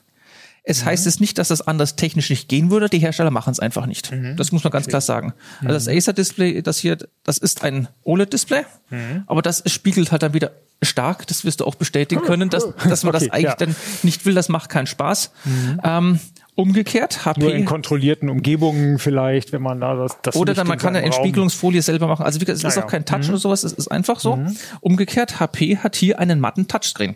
Im 3 zu okay. 2. Auch Stift, also. Mhm. Stift, es ist technisch machbar. Ich habe auch schon von Lenovo ein Notebook gehabt mit einem matten OLED. Auch das geht technisch. Man muss es einfach machen. Und man, äh, genau, äh, ihr habt schon gehört, Touch, einige haben Touch, andere nicht. Genau. Einige haben Stift, nur eins hat einen Stift immerhin, Genau. andere nicht. Also das sind äh, optionale Features, könnte sein, könnte nicht sein. Genau, also auch die ihr gucken. Bauform als 2 in 1 Gerät, das man als Tablet nutzen kann oder nicht, das ist einfach eine Bauform von vielen. Da Mhm. kriegt man überall auch dann schicke Geräte. Du hast jetzt sechs Geräte hier, das LG Gram von HP 1, ein, Ein MSI. Genau. Was ist das? Oben da? habe ich noch eins von Samsung, das ist ein Asus, ich Das habe ist ein Acer und Asus. ein Lenovo. Und im Test war noch ein Samsung. Genau, das das, haben wir jetzt nicht hier. Genau, das liegt nicht hier. Das Das- findet ihr in Heft äh, In der 13. 13, wenn ihr die ganzen Details und Laufzeiten und sowas könnt ihr da nachgucken. Da sind super viel Testergebnisse noch mit drin. Das HP, das, äh, das sieht ein bisschen komisch aus. Was Ja, ist das für eine Oberfläche? Das ist Leder. Und zwar echtes Leder. okay. Ähm, das ist halt ein, ich sag mal, für die oberen 10.000 Führungskräfte ein Notebook. ähm, das ist aus der Business-Schiene von denen, das ist Dragonfly Folio. Das ist, wie gesagt, matter Touchscreen in 13 Stift bedienbar. Es hat sogar auch ein 5G-Modem drin. Ähm, Da ist es zwar der schwächste Prozessor im Testfeld drin, der ist aber immer noch schneller als alles, was man vor 2019 in anderen Notebooks drin hatte. Und der Vorteil von dem Gerät ist auch unter Last bleibt es leise. Es ist nicht komplett passiv, Okay. aber es bleibt zumindest sehr, sehr leise, dass man sich wirklich schon anstrengen muss, in leiser Umgebung, um es dann zu hören. Was für ein Preis? Das sind wir so jenseits der 3200. Ah, okay, okay. Wie gesagt, das Und ist dann noch nicht mal vegan. Das, ich weiß nicht, ob das dann eine spezielle Entscheidung war. Es gab da, glaube ich, auch bei HP intern sehr viel Diskussion, machen wir jetzt veganes Leder oder normales Leder. Aber egal, wofür du dich entscheidest, du hast immer eine andere Gruppe dann gegen dich. Insofern, du, du kannst nicht gewinnen bei der Entscheidung. Das stimmt. Mhm. Das hatte noch eine Besonderheit, ne? Genau, Hab es hat, es, Test hat den, es hat den Stift Ja. und es ist halt ein 3 zu 2, äh, ein 2-in-1-Notebook. Allerdings kann man das Display auf diese Art und Weise nach vorne klappen, nicht mit klassischen 360-Grad-Scharnieren, wo man alles umklappen, die Tastatur nach außen ist, sondern es gibt Genau, eine zweite die- Drehachse im die- Display, wo man es dann einfach umklappen kann. Genau, für die Zuhörer. Also äh, man kann quasi das Display nach hinten knicken, Genau. sozusagen. Oh, Da ist eine ein bisschen knicken. Da ist in der Mitte vom Display noch eine weitere Drehachse, dann kann man es komplett rumklappen nach Mhm. Außen es auf und die andere Dis- Displayhefte klappen und wenn man es dann zuklappt, ist das Display außen. Und Genau. Man hat so eine Art Notebook. Ein ziemlich dickes. da hat man ein Tablet dann, genau. ja, äh, Tablet. Oder man sorry. kann auch dann, wenn man es irgendwie anders hätte, irgend so Zwischenstufen machen, da ist man dann Mhm. variabel. Das sieht auch gut aus. Also das ist äh, zum Gucken und zum Touch bedienen ist das natürlich auch eine Richtig. ganz schön ideale Sache. Und vielleicht gerade, wenn man eine Dockingstation, die in der vorigen Folge, ihr habt es Genau. gerade gehört oder vielleicht gestern gesehen, Das geht Ähm, bei allen im Testfeld. Die mhm. haben alle USB-C, sogar alle mit Thunderbolt, sind alles Intel-Notebooks. Mhm. Ähm, die AMD 7000er Prozessoren, die wirklich schicken neuen, die sind einfach noch nicht da. Hätte ich gerne schon da gehabt, Mhm. aber sie sind einfach noch nicht da. Genau, aber bei diesem HP eben, man könnte es auch so an den Schreibtisch stellen und hat dann tatsächlich äh, quasi das Grafiktablet Genau. Direkt mit dabei. Das ist ja ganz sinnvoll. Genau, zum Dock. Äh, USB-C oder Thunderbolt. Thunderbolt ist alle dabei, bei, mit, Mhm. mit mindestens einer Buchse, bei den meisten auch mit zweien.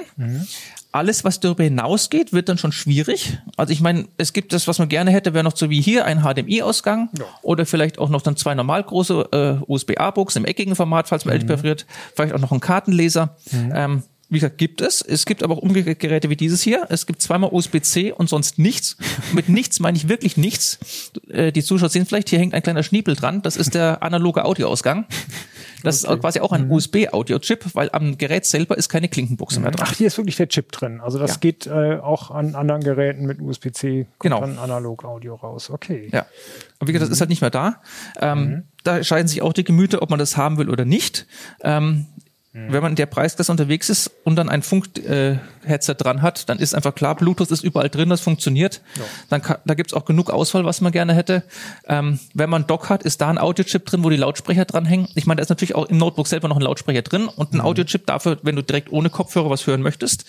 Ähm, teilweise sind die auch gut genug, wenn man jetzt ein Einzelbüro hat, dann alles darüber zu machen, freisprechend, ohne irgendwas. Das ist auch kein Thema. Das heißt, die Mikros kriegen so ein bisschen Umgebungsgeräusch weg und haben dann auch ohne Echo Genau, das, relativ das sind Stimme. Aero-Mikros vorne drin, also mehrere drin, die dann auch was rausfiltern. Im Fall von einem HP, da ist sogar eine 8-Megapixel-Kamera drin, das erste Notebook damit. Ähm, Das heißt, auch die Bildqualität stimmt. Das ist es halt auch, was die Leute in der Pandemie gelernt haben, mit so einem 720p-Kämmerchen, wo dann alles in verwaschenen Farben unscharf da ist. Es hat funktioniert während der Pandemie, weil es musste, aber schön ist es nicht. Und da geht's dann eben jetzt auch dann langsam los. Wie gesagt, natürlich wie immer im Hochpreissegment fängt es an, dass bessere Kameras kommen und die dann auch dann irgendwo runterkommen. Aber ich glaube, wenn ich es richtig im Kopf habe, eine, eine Full-HD-Kamera 1080p ist überall drin. Acer hat, glaube ich, auch noch ein bisschen mehr, 1440p. Ähm, also die Damit Qualität. sieht man in einer Teamsitzung schon gut genug aus. Ne? Ich meine, wenn da 20 Leute drin hocken, man eh nur von jedem eine Briefmarkengröße hat, dann reicht das. Aber wie gesagt, man sollte zumindest erkennen, welcher Kollege ist und welche Hautfarbe er hat. Ja. ähm, dann, das, das hilft enorm.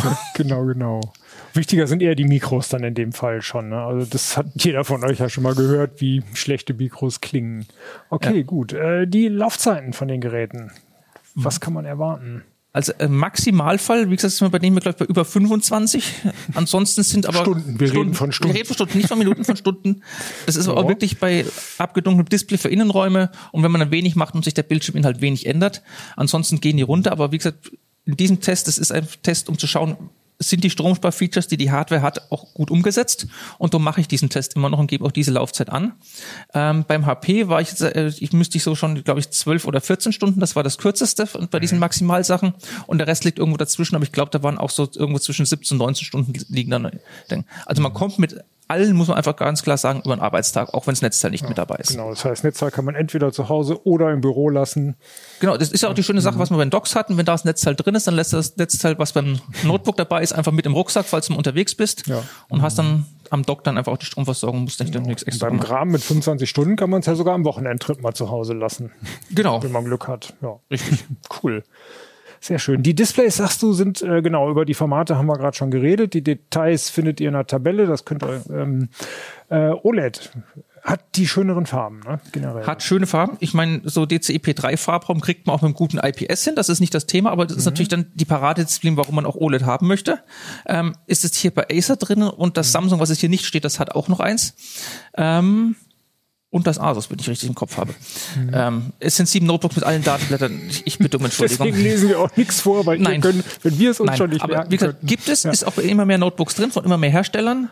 Ähm, jetzt nicht nur in dieser Größenklasse, sondern es gibt sogar auch größere Notebooks zwischen, wo es drin ist, bis 16 Zoll hoch, wo man OLED findet.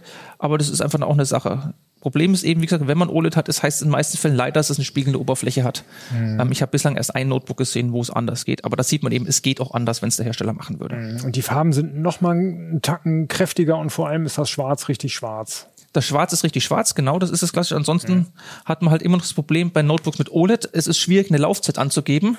Wenn ich, wenn ich meistens dunklen Bildschirminhalt habe, dann habe ich eine längere Laufzeit, als wenn ich viele helle Sachen anzeige. Da kommt es mir darauf an, ob ich den Browser im Dark Mode benutze oder ob die Webseite in Dark Mode anbietet, was bei Heise Online zum Beispiel leider immer noch nicht der Fall ist. Oh. Aber das ist ein Thema, da kann man auch stundenlang drüber reden. Ähm, ob ich Windows jetzt auf hell oder dunkel benutze, ich meine, die Vorinstallationen sind so eingerichtet, dass wenn es ein OLED ist, dann ist auch meistens der Dark Mode von Windows aktiviert, das gehört dazu. Ähm, und ob es die ganzen Apps, die ich habe, natürlich dann genauso machen. Das ist dann sehr individuell, was man alles macht. Auch wenn ich ein Video anschaue, wenn ich jetzt irgendeinen Pixar-Film habe mit vielen hellen Sachen, ist aber Schönes. Wenn ich jetzt Alien gucke mit viel dunklen, dann kann ich, ich kann mehr Alien gucken als Pixar sozusagen. Aber ihr müsst die Laufzeit jetzt filmabhängig abgehen. äh, so angehen. ungefähr, genau. Ja, würdest, du- für wen würdest du OLED empfehlen? Ähm, ich würde in dieser Klasse jetzt nicht OLED per se machen, sondern ich würde aufs Gesamtpaket achten. Du hast recht, der Bildschirm ist eine wichtige Sache. Das ist ganz klar. Also ich würde beim Notebook tatsächlich definitiv erstmal auf den Bildschirm schauen. Wichtig ist erstmal das Bildschirmformat. Wie gesagt, 16 zu 9 würde ich nicht mehr kaufen. Das 16 zu 10 oder 3 zu 2 macht einfach so viel mehr Spaß, wenn man es einmal hatte auf so kleinen Displays, dass man weniger scrollen muss. Da will man zu diesem niedrigen 16 zu 9 einfach nicht mehr zurück. Ähm, wenn man da was hat. Und das zweite ist dann Oberfläche schauen. Ich meine, man kann natürlich eine Entspiegelungsfolie nachrüsten, muss man halt selber machen oder ist ein bisschen friemelig. Wenn man es direkt ab Werk bekommt mit matt, ist das schöner. Und ansonsten einfach auf die Schnittstellen auch achten, was man hatte. Wie gesagt, es gibt eben von rein USB-C, wo nicht mehr mehr Klinke ist. Und dann in derselben Größenordnung, wo noch HDMI, USB-A und alles andere dran ist, da gibt es einfach viel variable Auswahl. Da sollte man einfach schauen, was braucht man oder überlegen, was hat man bei seinem bisherigen Notebook alles braucht, was wäre schön zu haben. Das ist auch so eine Sache. Man, es ist ja nicht so, dass man als Erstkäufer beim Notebook ist und die meisten Leute zumindest nicht, sondern man hat ja schon mal eins und dann weiß man einem auch, was einen da ungefähr gestört hat oder was man vielleicht gerne jetzt hätte Ja. und dann eher dann danach gehen. Und auch die Sache, wenn ein Kartenleser dran ist, ähm, heißt das leider noch nicht, dass das auch schön ist. Das MSI-Notebook liest Kärtchen mit über 230 Megabyte pro Sekunde aus, also die schnellen, das ist schön. Äh, eines Notebook, ich weiß gerade nicht mehr welches war, hat auf vier, ist auf 24 Megabyte gekommen beim selben Testkärtchen, also Faktor 10 Unterschied. Oh Gott, okay. Es heißt, es funktioniert zwar, aber es ist dann halt was anderes. Einen Kartenleser per USB anschließen oder einem Dock zu haben, und das Problem ist geritzt, auch wenn gar keins im Notebook drin ist. Ja. Das Ja, ist kein genau, Problem. Wenn es um äh, ums Backup von der Fotokamera geht, kann man auch immer mal versuchen, die Kamera direkt per USB anzuschließen. Genau, das wird schauen, meistens, was da das wird, das wird sicherlich auch noch schneller sein als in dem langsamsten Ja. Fall. Wenn man es eh nur am Schreibtisch macht, wie gesagt, einen Dock oder einen Kartenleser dort in der Schublade haben, der dann nicht mit muss, ist dann auch noch eine Option. Ähm, Mhm. Auch ein LAN-Anschluss hat jetzt keines von den Geräten mehr dran, die sind auch zu dünn und zu flach Gar dafür. kein LAN mehr, okay. Mhm. Äh, Also WLAN natürlich drin, alle auch mit Wi-Fi 6E, das ist kein Problem. Aber wie gesagt, physisch LAN nicht, das ist dann eben auch wieder eine Sache, wo man Docks hat. Oder wenn man es braucht, dann gibt es natürlich auch so USB auf LAN-Adapter, einfach nur so kleine Schniepel. Ähm, da war jetzt beim Asus Notebook einer mit im Karton, was es schön ist, aber die kann man für ein paar Euro auch jederzeit auf allen gängigen Marktplätzen nachkaufen und Ja. lassen sich natürlich an jedes Notebook dann anschließen. Okay, dann hat man halt wieder das Kabelgedöns, aber man weiß ja, wozu Wenn du Netzwerkkabel hast, hast du eh Kabel gedöns. Also darauf kommt es dann auch nicht mehr an. da willst du ja ein genau. Kabel am Notebook haben. Gut, über Laufzeiten haben wir kurz geredet. Die sind eigentlich bei allen auch ähnlich. Äh, Prozessorgeschwindigkeit. Prozessorgeschwindigkeit haben wir drei Prozessorklassen. Mhm. Es gibt U, P und H. U ist das Genau, klassische, äh, das sind jetzt alles Intels, weil du hattest eben schon gesagt, Genau. die modernen AMD-Prozessoren. die sind noch nicht da. Da, das sieht zwar ähnlich aus mit den Leistungsklassen, aber wie gesagt, in dem Fall ist es Intel. Das HP hat einen U-Prozessor, das ist die schwächste Klasse. Ähm, 15 Watt, das ist, war vor zwei, drei Jahren noch das Übliche bei allen Prozessoren. Inzwischen sind wir leider standardmäßig bei 28 Watt. Ähm, was heißt leider? Es ist halt dann, es sind Anstrengungen, die Notebooker schon nehmen müssen. Die Lüfter werden ein bisschen lauter und der Energieverbrauch ist ein bisschen höher. Aber ich meine, dass die Chips irgendwie mehr bringen, wenn man sich bei Grafikchips mal umschaut, dass sie bis 400 oder teilweise 600 Watt hochgehen, die aktuellen Grafikkarten im High-End. Das ist einfach ein Trend, der ist nicht schön, aber er ist da. Und die brauchen das ja nicht ständig. Und auch Also die die brauchen es auch nicht ständig, aber, nur, aber die Kühlsysteme müssen trotzdem ja, darauf ausgelegt sein. Ja. Und das ist eben auch die Sache, nur weil derselbe Chip drin ist, heißt das bei Notebooks leider nicht, dass ich auch dieselbe Performance rauskriege. Mhm. Es kommt immer aufs Kühlsystem an. Und wenn man zum Beispiel sagt, dann Aber P, es geht auch um die maximale Performance. Es um die Ne? maximale wir, Performance. Wir machen dann quasi einen Benchmark, der Full Power macht und dann hängt es sozusagen vom einzelnen Notebook ab, wie gut das Kühlsystem ist und wie sehr das auch was, Notebook denn, es sonst auch was noch eingestellt ist, ist nur, ne? wenn man die Klassen hat, Intel sagt, jetzt sagt, U ist 15 Watt Mhm. und P ist 28 Watt, heißt es nicht, dass ein P-Prozessor immer mit 28 gefahren werden kann. Ich kann den genauso runterfahren, ich kann ein bisschen mehr fahren, ich kann mit ihn mit 22,5 Watt fahren, wenn es mein Kühlsystem hergibt, als Notebook-Hersteller ist gesprochen. Mhm. Ähm, wie gesagt, bei MSI ist der Standardmodus, was ist, der Chip ist nicht voll ausgefahren wird, da muss man dann extra dann noch in einem Hilfsprogramm, was vorinstalliert ist, dann vollen Modus aktivieren. Dann wird es natürlich noch lauter als das, was wir in der Tabelle angegeben haben. Steht aber auch alles im Text. Ähm, das ist eben so die Sache, wo man darauf achten muss. Es sind aber alle schnell genug. Okay. Also wenn man sich anschaut, äh, Vierkernprozessor 11. Core-Generation, das ist das, was 2020 üblich war. Das sage ich mal im Cinebench um die 5000 Punkte. Jetzt hier der schwächste U-Prozessor, da bin ich schon bei über 6000 Punkte. Die P-Prozessoren, die jetzt hier im Testfeld sind, die kommen so auf 8000 bis 10.000 Punkte im Cinebench. Und es gibt eben auch noch zwei Geräte mit H-Prozessoren. Das sind die schnellsten Prozessoren, die es gibt, mit bis zu 45 Watt oder noch mehr. Die kennt man sonst eigentlich eher aus Gaming-Notebooks oder aus Workstations, wo eine dicke GPU noch dazu hängt. Die laufen hier alleine. Ähm, brauchen natürlich auch ein bisschen dickere Gehäuse dann und die Kühler werden, äh, die Lüfter werden ein bisschen lauter, aber da können wir dann auch, reden wir halt auch von so 13.000 bis 16.000 Punkte, die dann rausputzeln. Okay. Also auch das ist der Faktor zwei nochmal zwischen den zwei Geräten, die jetzt hier stehen. Ähm, Und du sagst, sie werden lauter, das tun sie dann auch nur unter Last. Das tun sie unter Last. nichts tut oder ein dann Filmchen bleiben, guckt oder dann bleiben so. alle leise. Wie gesagt, das Bleiben HP mit dem schwachen Prozessor, die haben das Kühlsystem so ausgelegt oder die Abstimmung, dass eben dann auch unter Last noch leise bleibt, was schön ist. Ähm, die anderen werden da alle dann hörbar. Okay, hier welche äh, Acer und Asus sind die, die also am meisten Geschwindigkeit bringen und so viel Genau. dicker sehen sie ja wirklich nicht aus. Genau, und ansonsten auch Mhm. die Sache vom Gewicht her, das Asus wiegt 1,7, äh, 1,6 Kilo, das MSI aber auch, obwohl da ein schwächer Prozessor drin ist.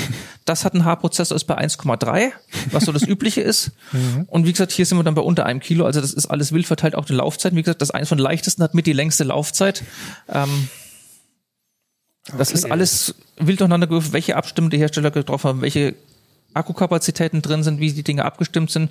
Mhm. Teilweise auf dem Panel-Typ, also niedrig auflösende Panels brauchen weniger Strom als hochauflösende Panels. Ach genau, Auflösung haben wir noch nicht. Gibt's 4K auf diesen 13 ungefähr Zoll? Gibt es Grundsätzlich ja, im ne? Testfeld jetzt nicht. Ah ja, Die okay. sind es meistens dann irgendwie Full HD Variante, also es ist dann nicht mehr auf 1200, äh, 1920 auf äh, 1080, weil es eben das 16 9 Format, sondern wir sind auf Höhe in äh, 1200 Pol- Pixeln. Die OLEDs schaffen meistens mehr, die sind dann glaube ich bei 2880 sowas in der Größenordnung. 4K ist im Testfeld ist nicht dabei, gäbe es aber auch. Auch 2,5K ist auch eine typische Sache.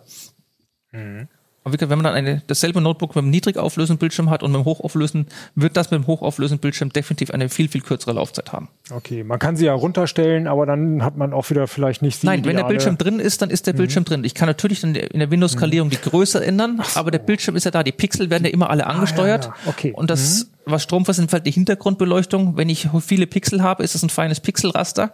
Und jedes Pixel hat ja Bildbereiche, wo die Transistoren sind, wo nichts an Licht durchgeht. Das heißt, dass ein Bild gleich hell ist, muss die Hintergrundbeleuchtung mehr arbeiten.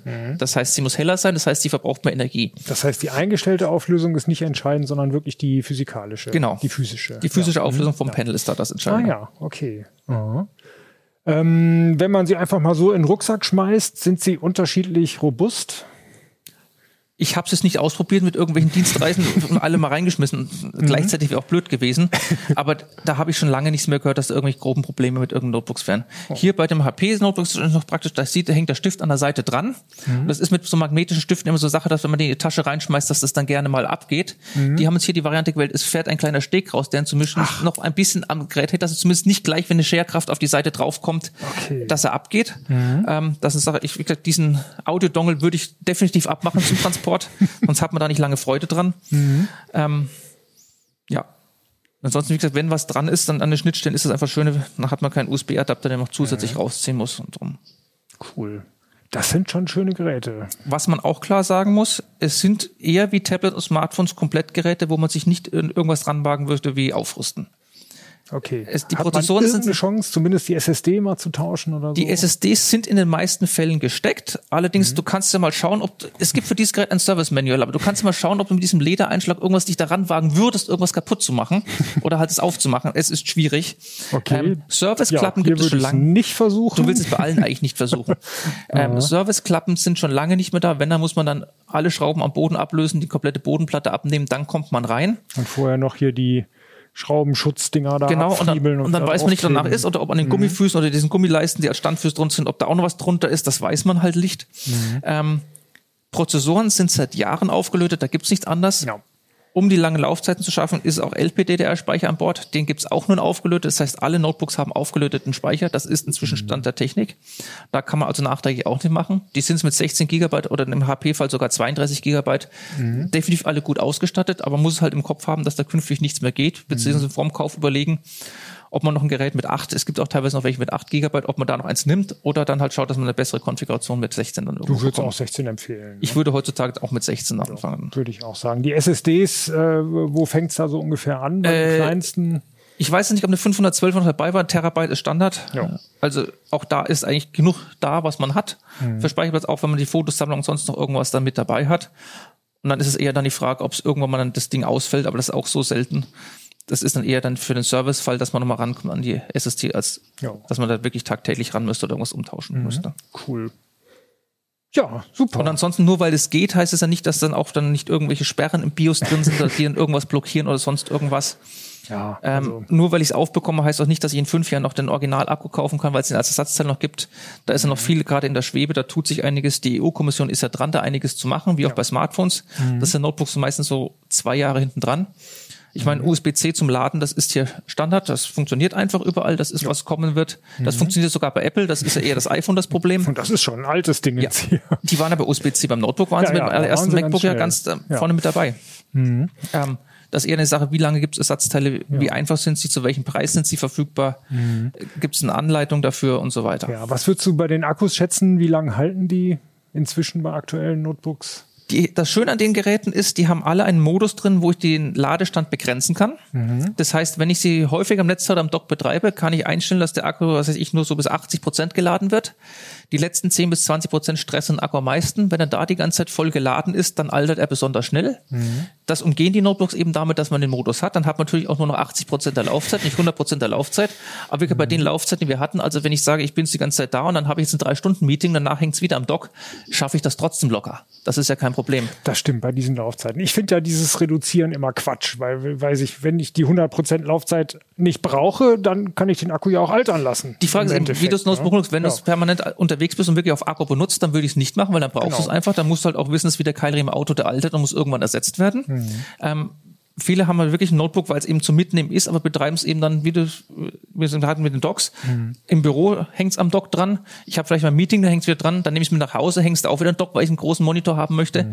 Wenn das Ding eh hauptsächlich am Stromnetz dann hängt und da betrieben wird, dann kann ich die, diese Reduzierung auch machen. Dann stört mich nicht. Wie gesagt, Das stimmt. Muss man nur dran denken, dann, wenn man es doch mal braucht. Genau, wenn man mal länger auf Dienstreise ist, dann muss man vor, dann einfach ausschalten. dann den Schalter umzulegen, dass es dann wieder auf 100 Prozent geladen wird.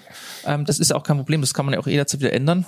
Und dann hat man zumindest das Umgebungsproblem, dass der Akku als Verschleißmaterial besonders schnell altert. Was würdest du so schätzen? Nach drei Jahren hat man noch volle Kapazität? Kommt auf dein persönliches Nutzungsprofil drauf an. Also es ist, es gibt Leute, die kaufen sich auch so ein teures Notebook und benutzen es einmal die Woche, weil sie sonst eben Desktop-Rechner noch haben und wirklich nur einmal, wenn sie mobil unterwegs sind, das Ding anmachen. Es gibt Leute, die benutzen es tagtäglich, vielleicht sogar tagtäglich auf Akku, wo es jede Nacht geladen wird und der nächsten Tag rausgeht. Ähm, das kommt sehr auf das persönliche Nutzungsprofil drauf an. Okay. Gut. Ja, cool. Fällt dir noch was ein? Was möchtest du noch berichten über die Notebooks? Es ist leider alles schweineteuer geworden. Das muss man klipp und klar so sagen. Ja. Ähm, wir hatten einfach die Sache, es haben alle quasi als Corona kam, haben Notebooks gekauft. Da war das Nachfrage hoch da, da gab es kaum Geräte. Dann kam der russische Angriffskrieg auf die Ukraine und die ganze Inflation. Und alle haben ein Notebook jetzt auch schon die von den letzten zwei Jahren. Der Markt ist von Unterangebot auf Überangebot in kürzester Zeit gewechselt.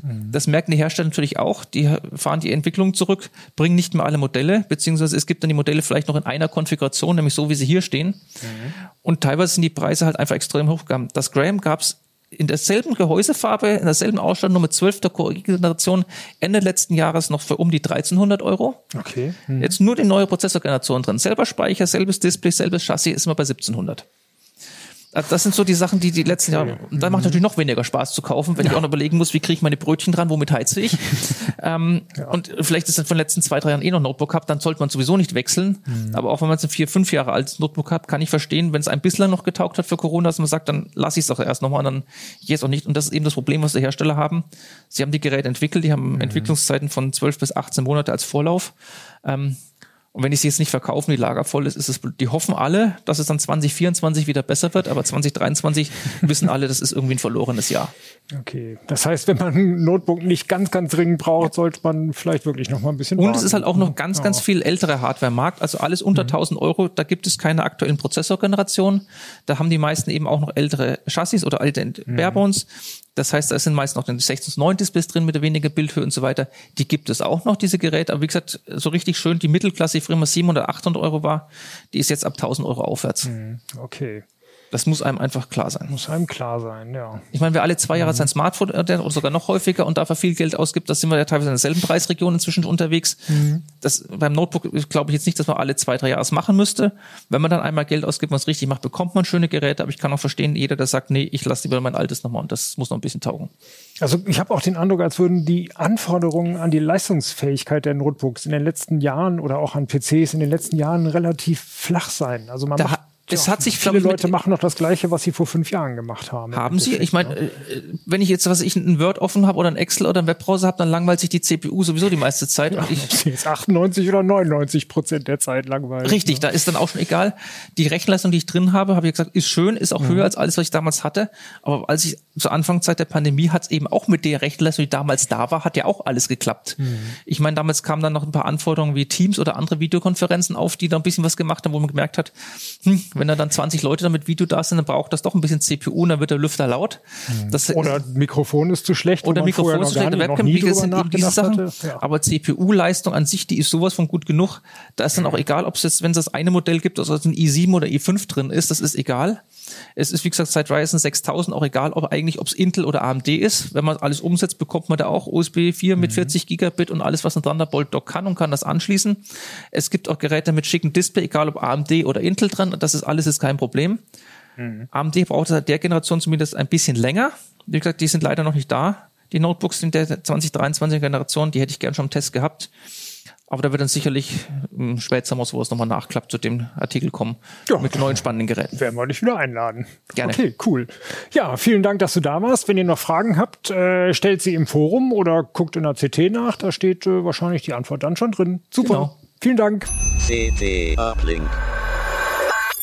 Moin Moin, herzlich willkommen bei CT Uplink, dem Podcast der CT-Redaktion. Wir gucken uns das Pixel 7a an. Eingeladen haben wir Stefan Pottek. Hallo. Das Pixel 7a, warum ist es geil? Ähm, Genau, es ist ein Smartphone. Was kostet es? Es kostet ähm, Markteinführung oder offizieller Preis ist 510 Euro, was an sich für die gebotene Hardware schon echt ein guter Preis ist. Also da äh, muss die Konkurrenz sich echt langlegen, um für das Geld ähnliche Leistungen zu bieten. Und ähm, bislang sind die immer relativ schnell auch im Preis noch verfallen. Also Also die A-Klasse, wir haben ja jetzt, jedes Jahr kommt ja eins raus. 6A, Genau. 5A, 4A. Mhm. Genau, also es hat bei Google schon ein bisschen länger Tradition, dass immer so ein ungefähr ein halbes Jahr nach dem Top-Telefon dann halt eine etwas abgespeckte Variante zu einem zu einem ziemlich attraktiven Preis rauskommt. Und ähm, so war es hier jetzt auch. Und wie gesagt, meistens geht der Straßenpreis auch immer noch äh, 50, manchmal sogar 70, 80 Euro runter innerhalb relativer kurzer Zeit. Und dann ist das Ding echt ein Schnapper. Dann ist das ein Schnapper. 510 Euro. Es konkurriert äh, äh, hausintern mit dem Google Pixel 7. Wir haben beide da. Also Stefan musste mir erklären, welches welches ist. Auf den Anhieb sieht man das nicht mehr. Nee, tatsächlich nicht. Nee, nee. Also ähm, da Google jetzt sogar das 6a auch noch verkauft, ähm, haben, konkurrieren sie jetzt sogar im Prinzip mit, mit drei Telefonen ähm, gegeneinander. Was kostet das 6A momentan? Das 6a liegt, glaube ich, so bei 340 ungefähr müsste, müsste das liegen. Also Straßenpreis. Was es jetzt im, im Google Store kostet, weiß ich nicht genau. Ich würde es aber, glaube ich, jetzt nicht mehr empfehlen, nachdem ich das 7a gesehen habe. Okay, das 7er und das 7A. Was ist der Unterschied noch? Der ist gar nicht mal so groß. Also das, das war das, was, was mich tatsächlich ein bisschen erstaunt hat. Normalerweise waren die, die A-Versionen immer deutlich abgespeckt, um, um den geringeren Preis zu halten. Und da ist Google jetzt beim 7a ein bisschen von weggegangen. Ähm, also die, die, die, die, sag ich mal, kleineren Nachteile, die, die muss man schon mit der Lupe suchen und da ist auch nicht so klar, ob, ob der Nutzer das merkt. Ähm, also zum Beispiel ist beim, beim großen Siebener ist ähm, eine neuere Version von dem, von dem Gorilla-Glas vorne drauf. Und deswegen ist in der Theorie das 7er Pixel ein bisschen kratzfester als ähm, das 7a. Was äh, Wasser- und Staubdichtigkeit angeht, gab es meiner Meinung nach auch einen Unterschied. IP67, IP68. Aber ich sag mal genau, ne? ne, wer eine Schutzfolie draufklebt und, und sein, sein Telefon halt nicht Mhm. irgendwie beim Abwaschen in eine Spüle fallen lassen will, also den betrifft's dann auch nicht unbedingt so doll. Ja. Ähm, Genau, also Gehäusemaße sind minimal unterschiedlich. Wenn man das andere nicht daneben liegt, wird man nicht wissen, ob man Genau. das größere oder das kleinere hat. Genau, also das äh, ist 6,3 Zoll versus 6,1 Zoll. Ähm, also man hat bei dem Kleinen ehrlich gesagt nicht das Gefühl, ähm, oh, das ist ja jetzt irgendwie klein und gedrungen, alles hier auf dem Schirm. Ähm, und ich finde es ehrlich gesagt sogar ein klein wenig handlicher. Ich habe beim 7er und auch beim, beim 6er Pixel immer schon das Problem gehabt, äh, mit einer Einhandbedienung, weil mein Daumen dann tatsächlich einfach auch ein bisschen zu kurz ist für das Telefon. Was ist Gehäusematerialien? Ähm, der, der Außenrand ist bei beiden ähm, aus mattiertem oder satiniertem Aluminium. Ähm, da ist dann tatsächlich auch nochmal ein technischer Unterschied. Ähm, das 7a hat eine Rückseite aus Glas. Äh, Quatsch, das 7er hat eine Rückseite aus Glas und beim 7a ist es Kunststoff. Man merkt das ein bisschen am Gewicht. Das 7a ist minimal leichter, aber tatsächlich merke ich es von der von der Haptik und von der Materialanmutung nicht, weil so ohnehin ein sehr kunststoffartiger Schutzlack hinten drauf ist. Ich sehe da eher den Vorteil beim 7a, dass die Rückseite dann nicht auch kaputt geht, wenn es mal runterfällt. Ja. Äh, wir haben es noch gar nicht gesagt. Was kostet das 7er momentan? Oh, da fragst du mich was. Ich meine, das müsste so um die 150 Euro teurer sein. Das war am Anfang. Ich habe es schon manchmal in den Straßenpreisen jetzt für 550. Genau, gesehen. 550 Ja. habe ich gesehen. Ich, ich meine, der Google-Preis ist 6,49 immer noch. Ja, aber ich glaube dann für die 256 Gigabyte Version. Das ne? kann, das kann gut sein. Und die haben, glaube ich, jetzt die äh, äh, 128 Gigabyte Version runtergesetzt auf 550, Ja. äh, auf, auf 599, wenn Ja. ich es richtig im Kopf habe. Aber hab- wir zeichnen relativ früh auf. Es kann in den letzten Tagen äh, da noch was sich getan haben. Da hat sich relativ viel getan. Ich habe ähm, tatsächlich auch auch vor der I.O. reingeguckt und danach, da hat, sich preislich ein bisschen, bisschen was geändert. Ähm, deswegen hast du mich da jetzt auch kalt erwischt mit dem heutigen Preis. Die Preissuchmaschinen sind eh schneller als wir. Das kriegt ihr raus. Äh, wie sieht's mit den Kameras aus? Ähm, sind im Prinzip, das war eigentlich immer schon einer der Vorteile von den von den A-Pixeln, ähm, dass die die Kameramodule entweder sogar identisch sind zum zum Topmodell ähm, oder wenigstens qualitativ gleichwertig. Und so, so ist es jetzt tatsächlich beim A auch, wobei man auch sagen muss, viel kommt bei Google natürlich wirklich durch die Kamera-App, Ja. die unheimlich viel ähm, Bildverbesserung und Bildoptimierung betreibt. Ähm, und, und die ganzen Tricks beherrscht das 7a auch. Also du hast, du hast dann auch wieder den Nachtmodus. Ähm, Der ist auch genauso flott wie beim echten 7er. Genau, du hast dir die Fotos angeguckt, du könntest sie quasi von denen des Siebeners nicht unterscheiden. Ne? Nee, also die Zoom-Stufe ist ein bisschen, bisschen geringer, ähm, aber boah, da, da jammern wir wirklich auf hohem Niveau. Also da musst du musst du halt schon mit, mit, mit einer hohen Zoom-Stufe ein Bild aufnehmen und musst dann wirklich am Desktop äh, auch nochmal wirklich richtig, richtig weit äh, reinscrollen. Also wenn du, keine Ahnung, auf, auf 50 Meter irgendwie hier so, so, so eine Hauswand fotografierst und zoomst dann rein, dass du ähm, dir die Fugen anschauen möchtest, dann würdest du es sehen. Aber ich glaube nicht, dass das im Alltag tatsächlich wer bemerkt. Es macht wirklich, wirklich sehr schöne Fotos. Ein echtes Zoom-Objektiv hat es nicht, aber das Siebener ja auch nicht. Ne? Nee, eben genau. Das ist, das ist ja ohnehin dem, äh, dem 7 Pro vorbehalten. Dagegen konkurriert das A jetzt dann, glaube ich, aber Ja, auch das nicht. Pro ist auch deutlich teurer. das ist eine ich, ganze ne? Ecke teurer, ja. Gut, ich sehe gerade hier, dass tatsächlich, das hier ist das Siebener, das Ja, schwarze. ja. Ne? Genau, dass der Kamerahuckel bei dem deutlich dicker ist. Der ist ein bisschen, der ist ein bisschen höher, genau. Ja, das ist ja viel schöner beim 7a. Okay. Wie weit bist du sonst mit den Tests schon? Hast du Laufzeiten schon getestet? Ja, ähm, genau. Also äh, von der ähm, Systemarchitektur sind sind beide tatsächlich ähm, identisch. Also da ist der der ähm, Tensor-Chip mit drin, also die, diese Silicon-on-Chip-Entwicklung, die Samsung zusammen mit Google gemacht hat. Jetzt bei beiden in der zweiten Generation. Und ähm, Standardspeicher ist beim 7a 128 Gig, wie beim echten 7er auch. Da gibt's die 256er nur gegen Aufpreis. Und beim 7a gar nicht. Ne? Genau, beim 7a gar nicht. Das heißt, man ist, wenn man jetzt viele Fotos und Videos macht, ist man schon ein bisschen auf die Cloud angewiesen. Ähm, die Pixel-Telefone haben ja auch, auch traditionell keinen SD-Kartenschacht irgendwie. Das Ja. heißt, Speicher erweitern ist nicht möglich.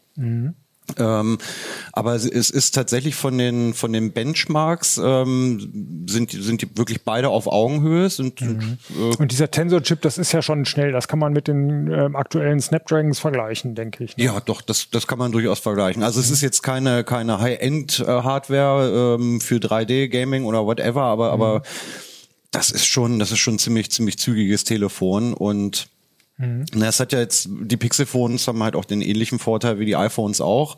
Da läuft halt das native Android von Google drauf und ähm, das ist schon so, dass das auf ihren eigenen Geräten auch flüssig läuft. Also da habe ich jetzt im Alltag tatsächlich ähm, nicht, nicht einen Ruckler oder irgendeinen Leck gesehen. Ähm, Äh, Hauptspeicher ist bei beiden auch gleich, ne? glaube ich. 8 Gigabyte. 8 Gigabyte, waren's, genau. ne? Ja. Das ist genau. Beim Vorgänger, ähm, beim 6a waren es ähm, nur 6. Da hatten sie das auch ein bisschen abgespeckt, um das ein bisschen deutlicher vom 7er, äh, vom, vom echten 6er damals zu differenzieren.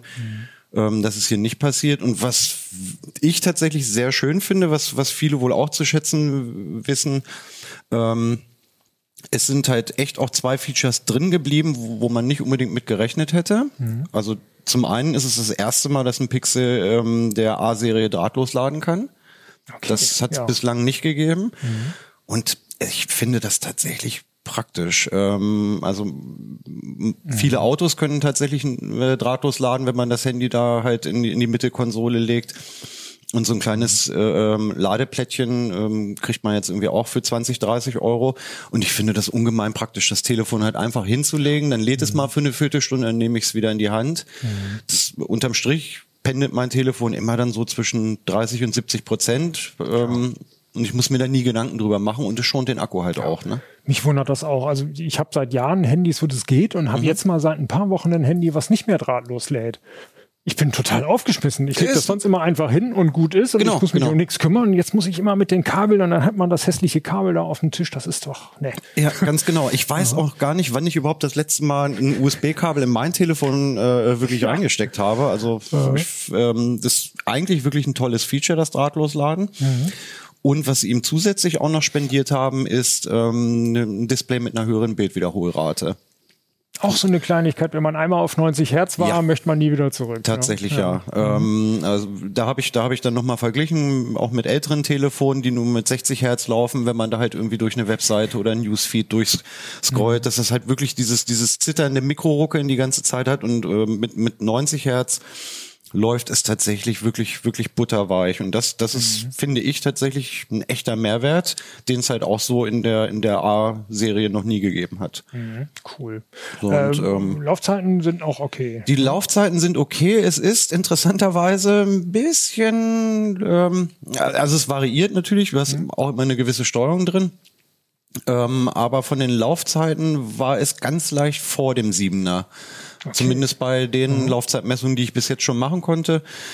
Ähm, ich hatte, hatte es mit, auch mit eingeschaltetem 90 Hertz ähm, dann gemessen, weil es beim, beim Siebener ja dann auch an war.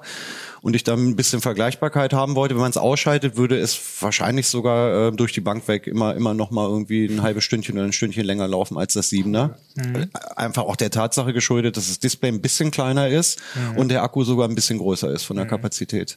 Und vielleicht irgendwas im BIOS noch ein kleines bisschen besser funktioniert. in der Das Firma. genau. Ja. Ähm, aber das hatten wir tatsächlich schon schon schon häufiger, dass ähm, bei dem, also beim, beim Pixel 6 war das ganz signifikant, dass dann irgendwann ein, zwei Android-Updates später die Laufzeit ähm, massiv besser geworden ist. Also das, da wird ja auch immer tatsächlich bei den eigenen Haus, eigenen Telefonen rumgeschraubt dann noch im Hintergrund. Okay, was gibt's noch für Unterschiede? Das heißt, die wichtigsten Sachen sind alle schon drin im 7a. Auf was müsste man denn verzichten? Also das ist ein bisschen die Frage, die ich mir auch gestellt habe. Also warum will Google, will Google seinen 7er überhaupt noch verkaufen eigentlich? Also wir wissen als einziges jetzt 256 Gigabyte. Genau, also wenn du will, jetzt den großen Speicher haben möchtest, ähm, dann würde ich wohl noch zum, zum Siebener greifen. Wie gesagt, die Kamera ist zumindest im Datenblatt ähm, ein Quäntchen besser. Ah, das, ist halt, äh, wie gesagt, ne, das ist, aber Genau, du hast noch nicht geschafft, die Kamera zu messen, müssen wir die- dazu sagen, genau, das machst du heute Nachmittag. Das machen wir heute? Nachmittag. Ja. Mhm. Kameramessung habe ich noch nicht gemacht, aber anhand der Fotos, die ich jetzt gemacht und gesehen habe, ähm, wäre das jetzt für mich auch kein, kein relevanter Grund, äh, jetzt zum, zum größeren Gerät tatsächlich zu greifen. Mhm, Ja, ich habe mal ein bisschen noch geguckt. Ich glaube, ein, zwei Kleinigkeiten im Datenblatt habe ich noch gefunden, dann, wo das d- d- per QI weiterladen. Das ging nicht. Also wenn man irgendwelche so, äh, hat oder so, die Genau, man hinten auch so eine. Kleinigkeit, genau, ja, genau. Habt ihr das schon mal gemacht? Schreibt es mal in die Kommentare. Ich habe es noch nie gemacht. Nee, ich ehrlich, Mhm. ehrlich gesagt auch noch nicht. Stimmt, das war tatsächlich noch ein kleiner Unterschied. Es, äh, es gab noch ein bisschen mehr. Ich habe das alles mal quer gelesen, Aber aber hast du die Displayhelligkeit schon gemessen? Da habe ich einmal jetzt schon mal ähm, die Ausleuchtung habe ich noch nicht getestet. Die sah aber auch nach Augenschein gut aus. Äh, die Peak-Helligkeit ist über 1000 Candela, also das ist durchaus outdoorfähig. Ja. So und im normalen Regelbereich, wenn halt nicht die Sonne drauf knallt, lagen wir glaube ich so bei, hm, lass mich nicht lügen, 700, 800 Candela Okay. als normaler Regelbereich. Und wie gesagt, ne, dann Das ist eine Menge. Und Der- ob das jetzt Boost- 850 hat oder 730, also im Prinzip mindestens gleich. Ne? Ja. Wie, das, wie das 7er. Gut, was haben wir noch? Äh, ja, kein Tele, das haben sie beide nicht. Oh, das war's schon. ja, also es es ist man muss tatsächlich sagen, warum, es ist warum macht Google das? Ich hab- haben die keine Lust mehr, das 7er? Ja, aber ja, also sie sind sich da oft immer immer ein bisschen selber schon ins Gehege gekommen mit der mit der A-Serie und man kann auch nur spekulieren. Also vielleicht gibt's einfach auch keine reinen 60 Hertz Displays mehr. und, und sie waren dann halt Okay. einfach einfach gezwungen und äh, es, eventuell war es ihnen dann auch zu blöd, das einfach in Software äh, abzuschalten.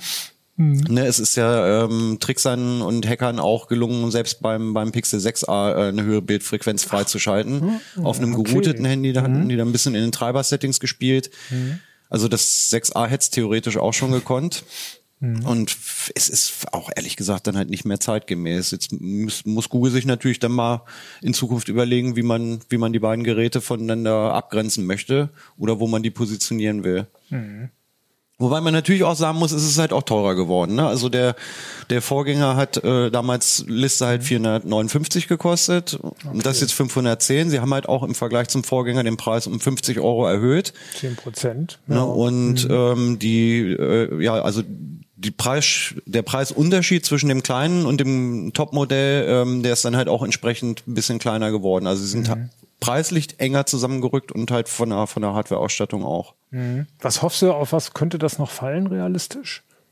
Straßenpreis in ein paar Monaten, einem halben Jahr. Ich würde sagen, dass es sich so leicht oberhalb von 400, äh, ähm, na, vielleicht, mm, ja doch, ich schätze mal so 450 ist, glaube ich, äh, realistisch so im nächsten halben Jahr. Könnte ich, könnte ich mir gut vorstellen, dass das so 50, 60 Euro nochmal fällt. Du bist eh ein Google-Fan, du würdest sowieso zu einem Pixel greifen. Was siehst du an Konkurrenz? Gibt es da noch irgendwie ein Samsung oder Xiaomi dann in diesem Preisrange 450 bis 500? Mm, Du kriegst schon äh, wertige Handys natürlich in, in dem Preisrange. Ähm, da kriegst du, glaube ich, aber nicht so ein, so ein rundum sorglos Paket tatsächlich. Ähm, also alleine finde finde ich mittlerweile äh, sind die die fünf Jahre Update-Versprechen, die Google gibt, ähm, sind für mich und für viele andere scheinbar mittlerweile echt ein, ein deutliches Kauf, Ich glaube, Kaufkriterium. Xiaomi sagt immer noch nichts und Ja. Samsung macht fünf Jahre, aber noch nicht für alle Geräte, nur für die noch teureren. Ne? Genau. Ich weiß. Hier wäre es halt dann irgendein A, weiß ich nicht was, 50, 70, 30. ne? Genau. Ja. Also wie gesagt, ne, also es gibt durchaus Geräte, die äh, vom Preis mithalten können. Die lägen dann Hardware von Hardware-seitig auch, schätze ich mal, ein bisschen auf dem Niveau äh, oder ein bisschen darunter. Aber wie gesagt, das, das Gesamtpaket dann mit, mit der Update-Garantie, den monatlichen Updates. Ne, also dieses Telefon wird am Tag der Veröffentlichung dann im Spätsommer Android 14 sofort kriegen. Ne, da weiß man ja, wie lang, wie lang man dann halt bei, bei Fremdherstellern darauf wartet. Ne, also da sind ja noch unheimlich viele Leute heute mit Android 12 unterwegs. Ne, und die haben Android 13 noch nicht mal gekriegt, obwohl 14 jetzt in den Startlöchern steht. Ähm, und, und das ist halt im Prinzip dann alles irgendwie äh, Hassel, den man, den man mit den Google Phones nicht hat. Eben die 14 Beta dürfte jetzt ja wahrscheinlich schon drauf funktionieren. Die müsste eigentlich jetzt schon einlässt, funktionieren, ne? ja. Mhm. Das ist cool. Und man kriegt eben wirklich eine High-End-Kamera zum, zum Midrange-Preis. Das ist natürlich Das schon cool. stimmt, das stimmt. Ähm, genau. Also bei Hardware, ne, also so Mhm. Speicher und und äh, ähm, Prozessor irgendwie klar, da kriegst du kriegst du vergleichbare Angebote, aber du Mhm. wirst, glaube ich, äh, in keinem Mittelklasse-Handy so eine gute Kamera finden.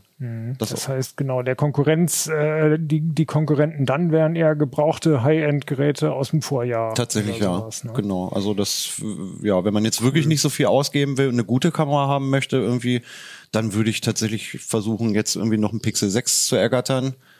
Ähm, die werden, werden gebraucht jetzt auch gut gehandelt. Ähm, ist natürlich nominell auch ein bisschen schlechter, die Kamera auf dem Papier, aber auch da würde ich mal sagen, sei jetzt mal dahingestellt, ob man, ob man das dann halt bei normalen Fotos ähm, wirklich sehen würde. Ja.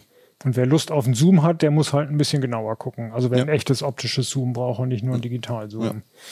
Die hat ja auch 64 Megapixel, glaube ich, oder 55 oder sowas, die Kamera. Also man kann digital schon so ein bisschen reinzoomen und hoffen, dass man irgendwie halbwegs vernünftige Ergebnisse Gen kriegt. genau, ist auch ein Unterschied zum zum äh, 6a. Das hatte halt wir- wirklich einen 12 Megapixel Sensor, ne? Und äh, hier ist mit Pixelbinding äh, sind es jetzt 60 oder 64 Megapixel.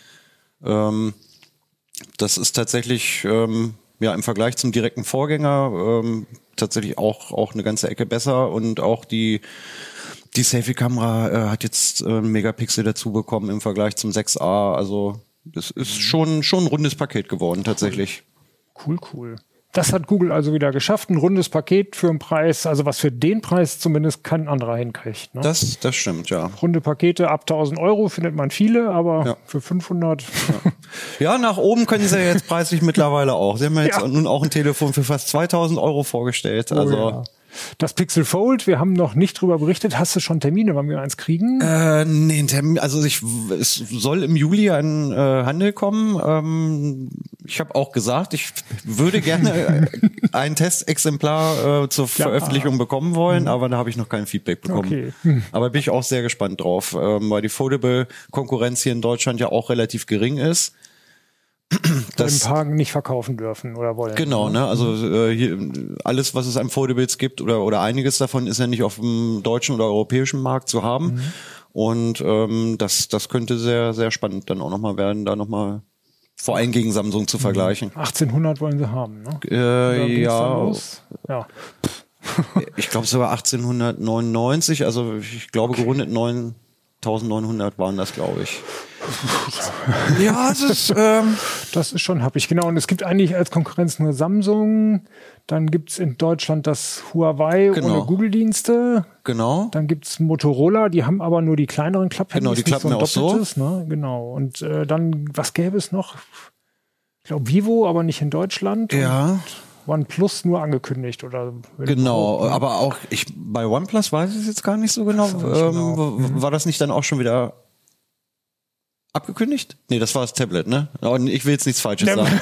nee, stimmt, ein Tablet haben sie, was sie auch, glaube ich, nach Europa gar nicht verkaufen.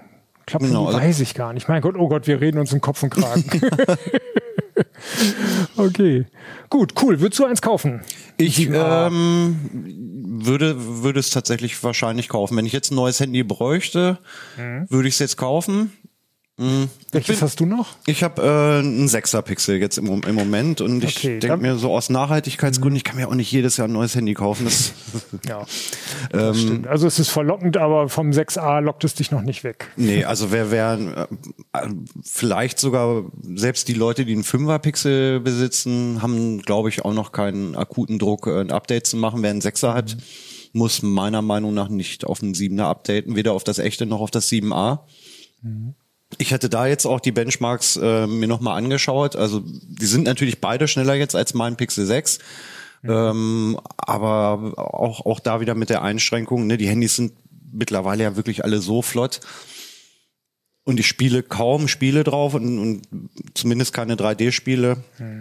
Und bei fünf Jahren Updates ähm, sehe ich, sehe ich da ehrlich gesagt dann jetzt, jetzt keinen Update-Druck. Solange der Akku gut ist, finde ich, kann man, kann man sein altes Handy auch noch behalten. Was ist deine Erfahrung mit den Pixels? Wie lange hält der Akku mindestens? Also, Zwei, drei, vier Jahre? ist, ist ein bisschen, bisschen unterschiedlich. Also mein Pixel 2 damals hat sehr lange durchgehalten.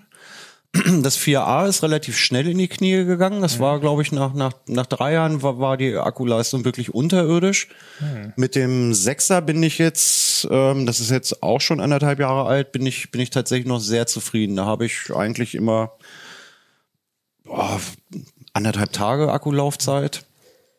Ähm, da müsste ja, da müsste man jetzt im, im Langzeittest noch mal noch mal schauen, aber aber ich finde die Laufzeit eigentlich bei, bei beiden Siebenern nicht überragend, ähm, aber tatsächlich doch doch schon ordentlich. Okay, anderthalb Tage heißt ja, über den Tag kommst du immer und für Wochenendtrips brauchst du das Ladegerät.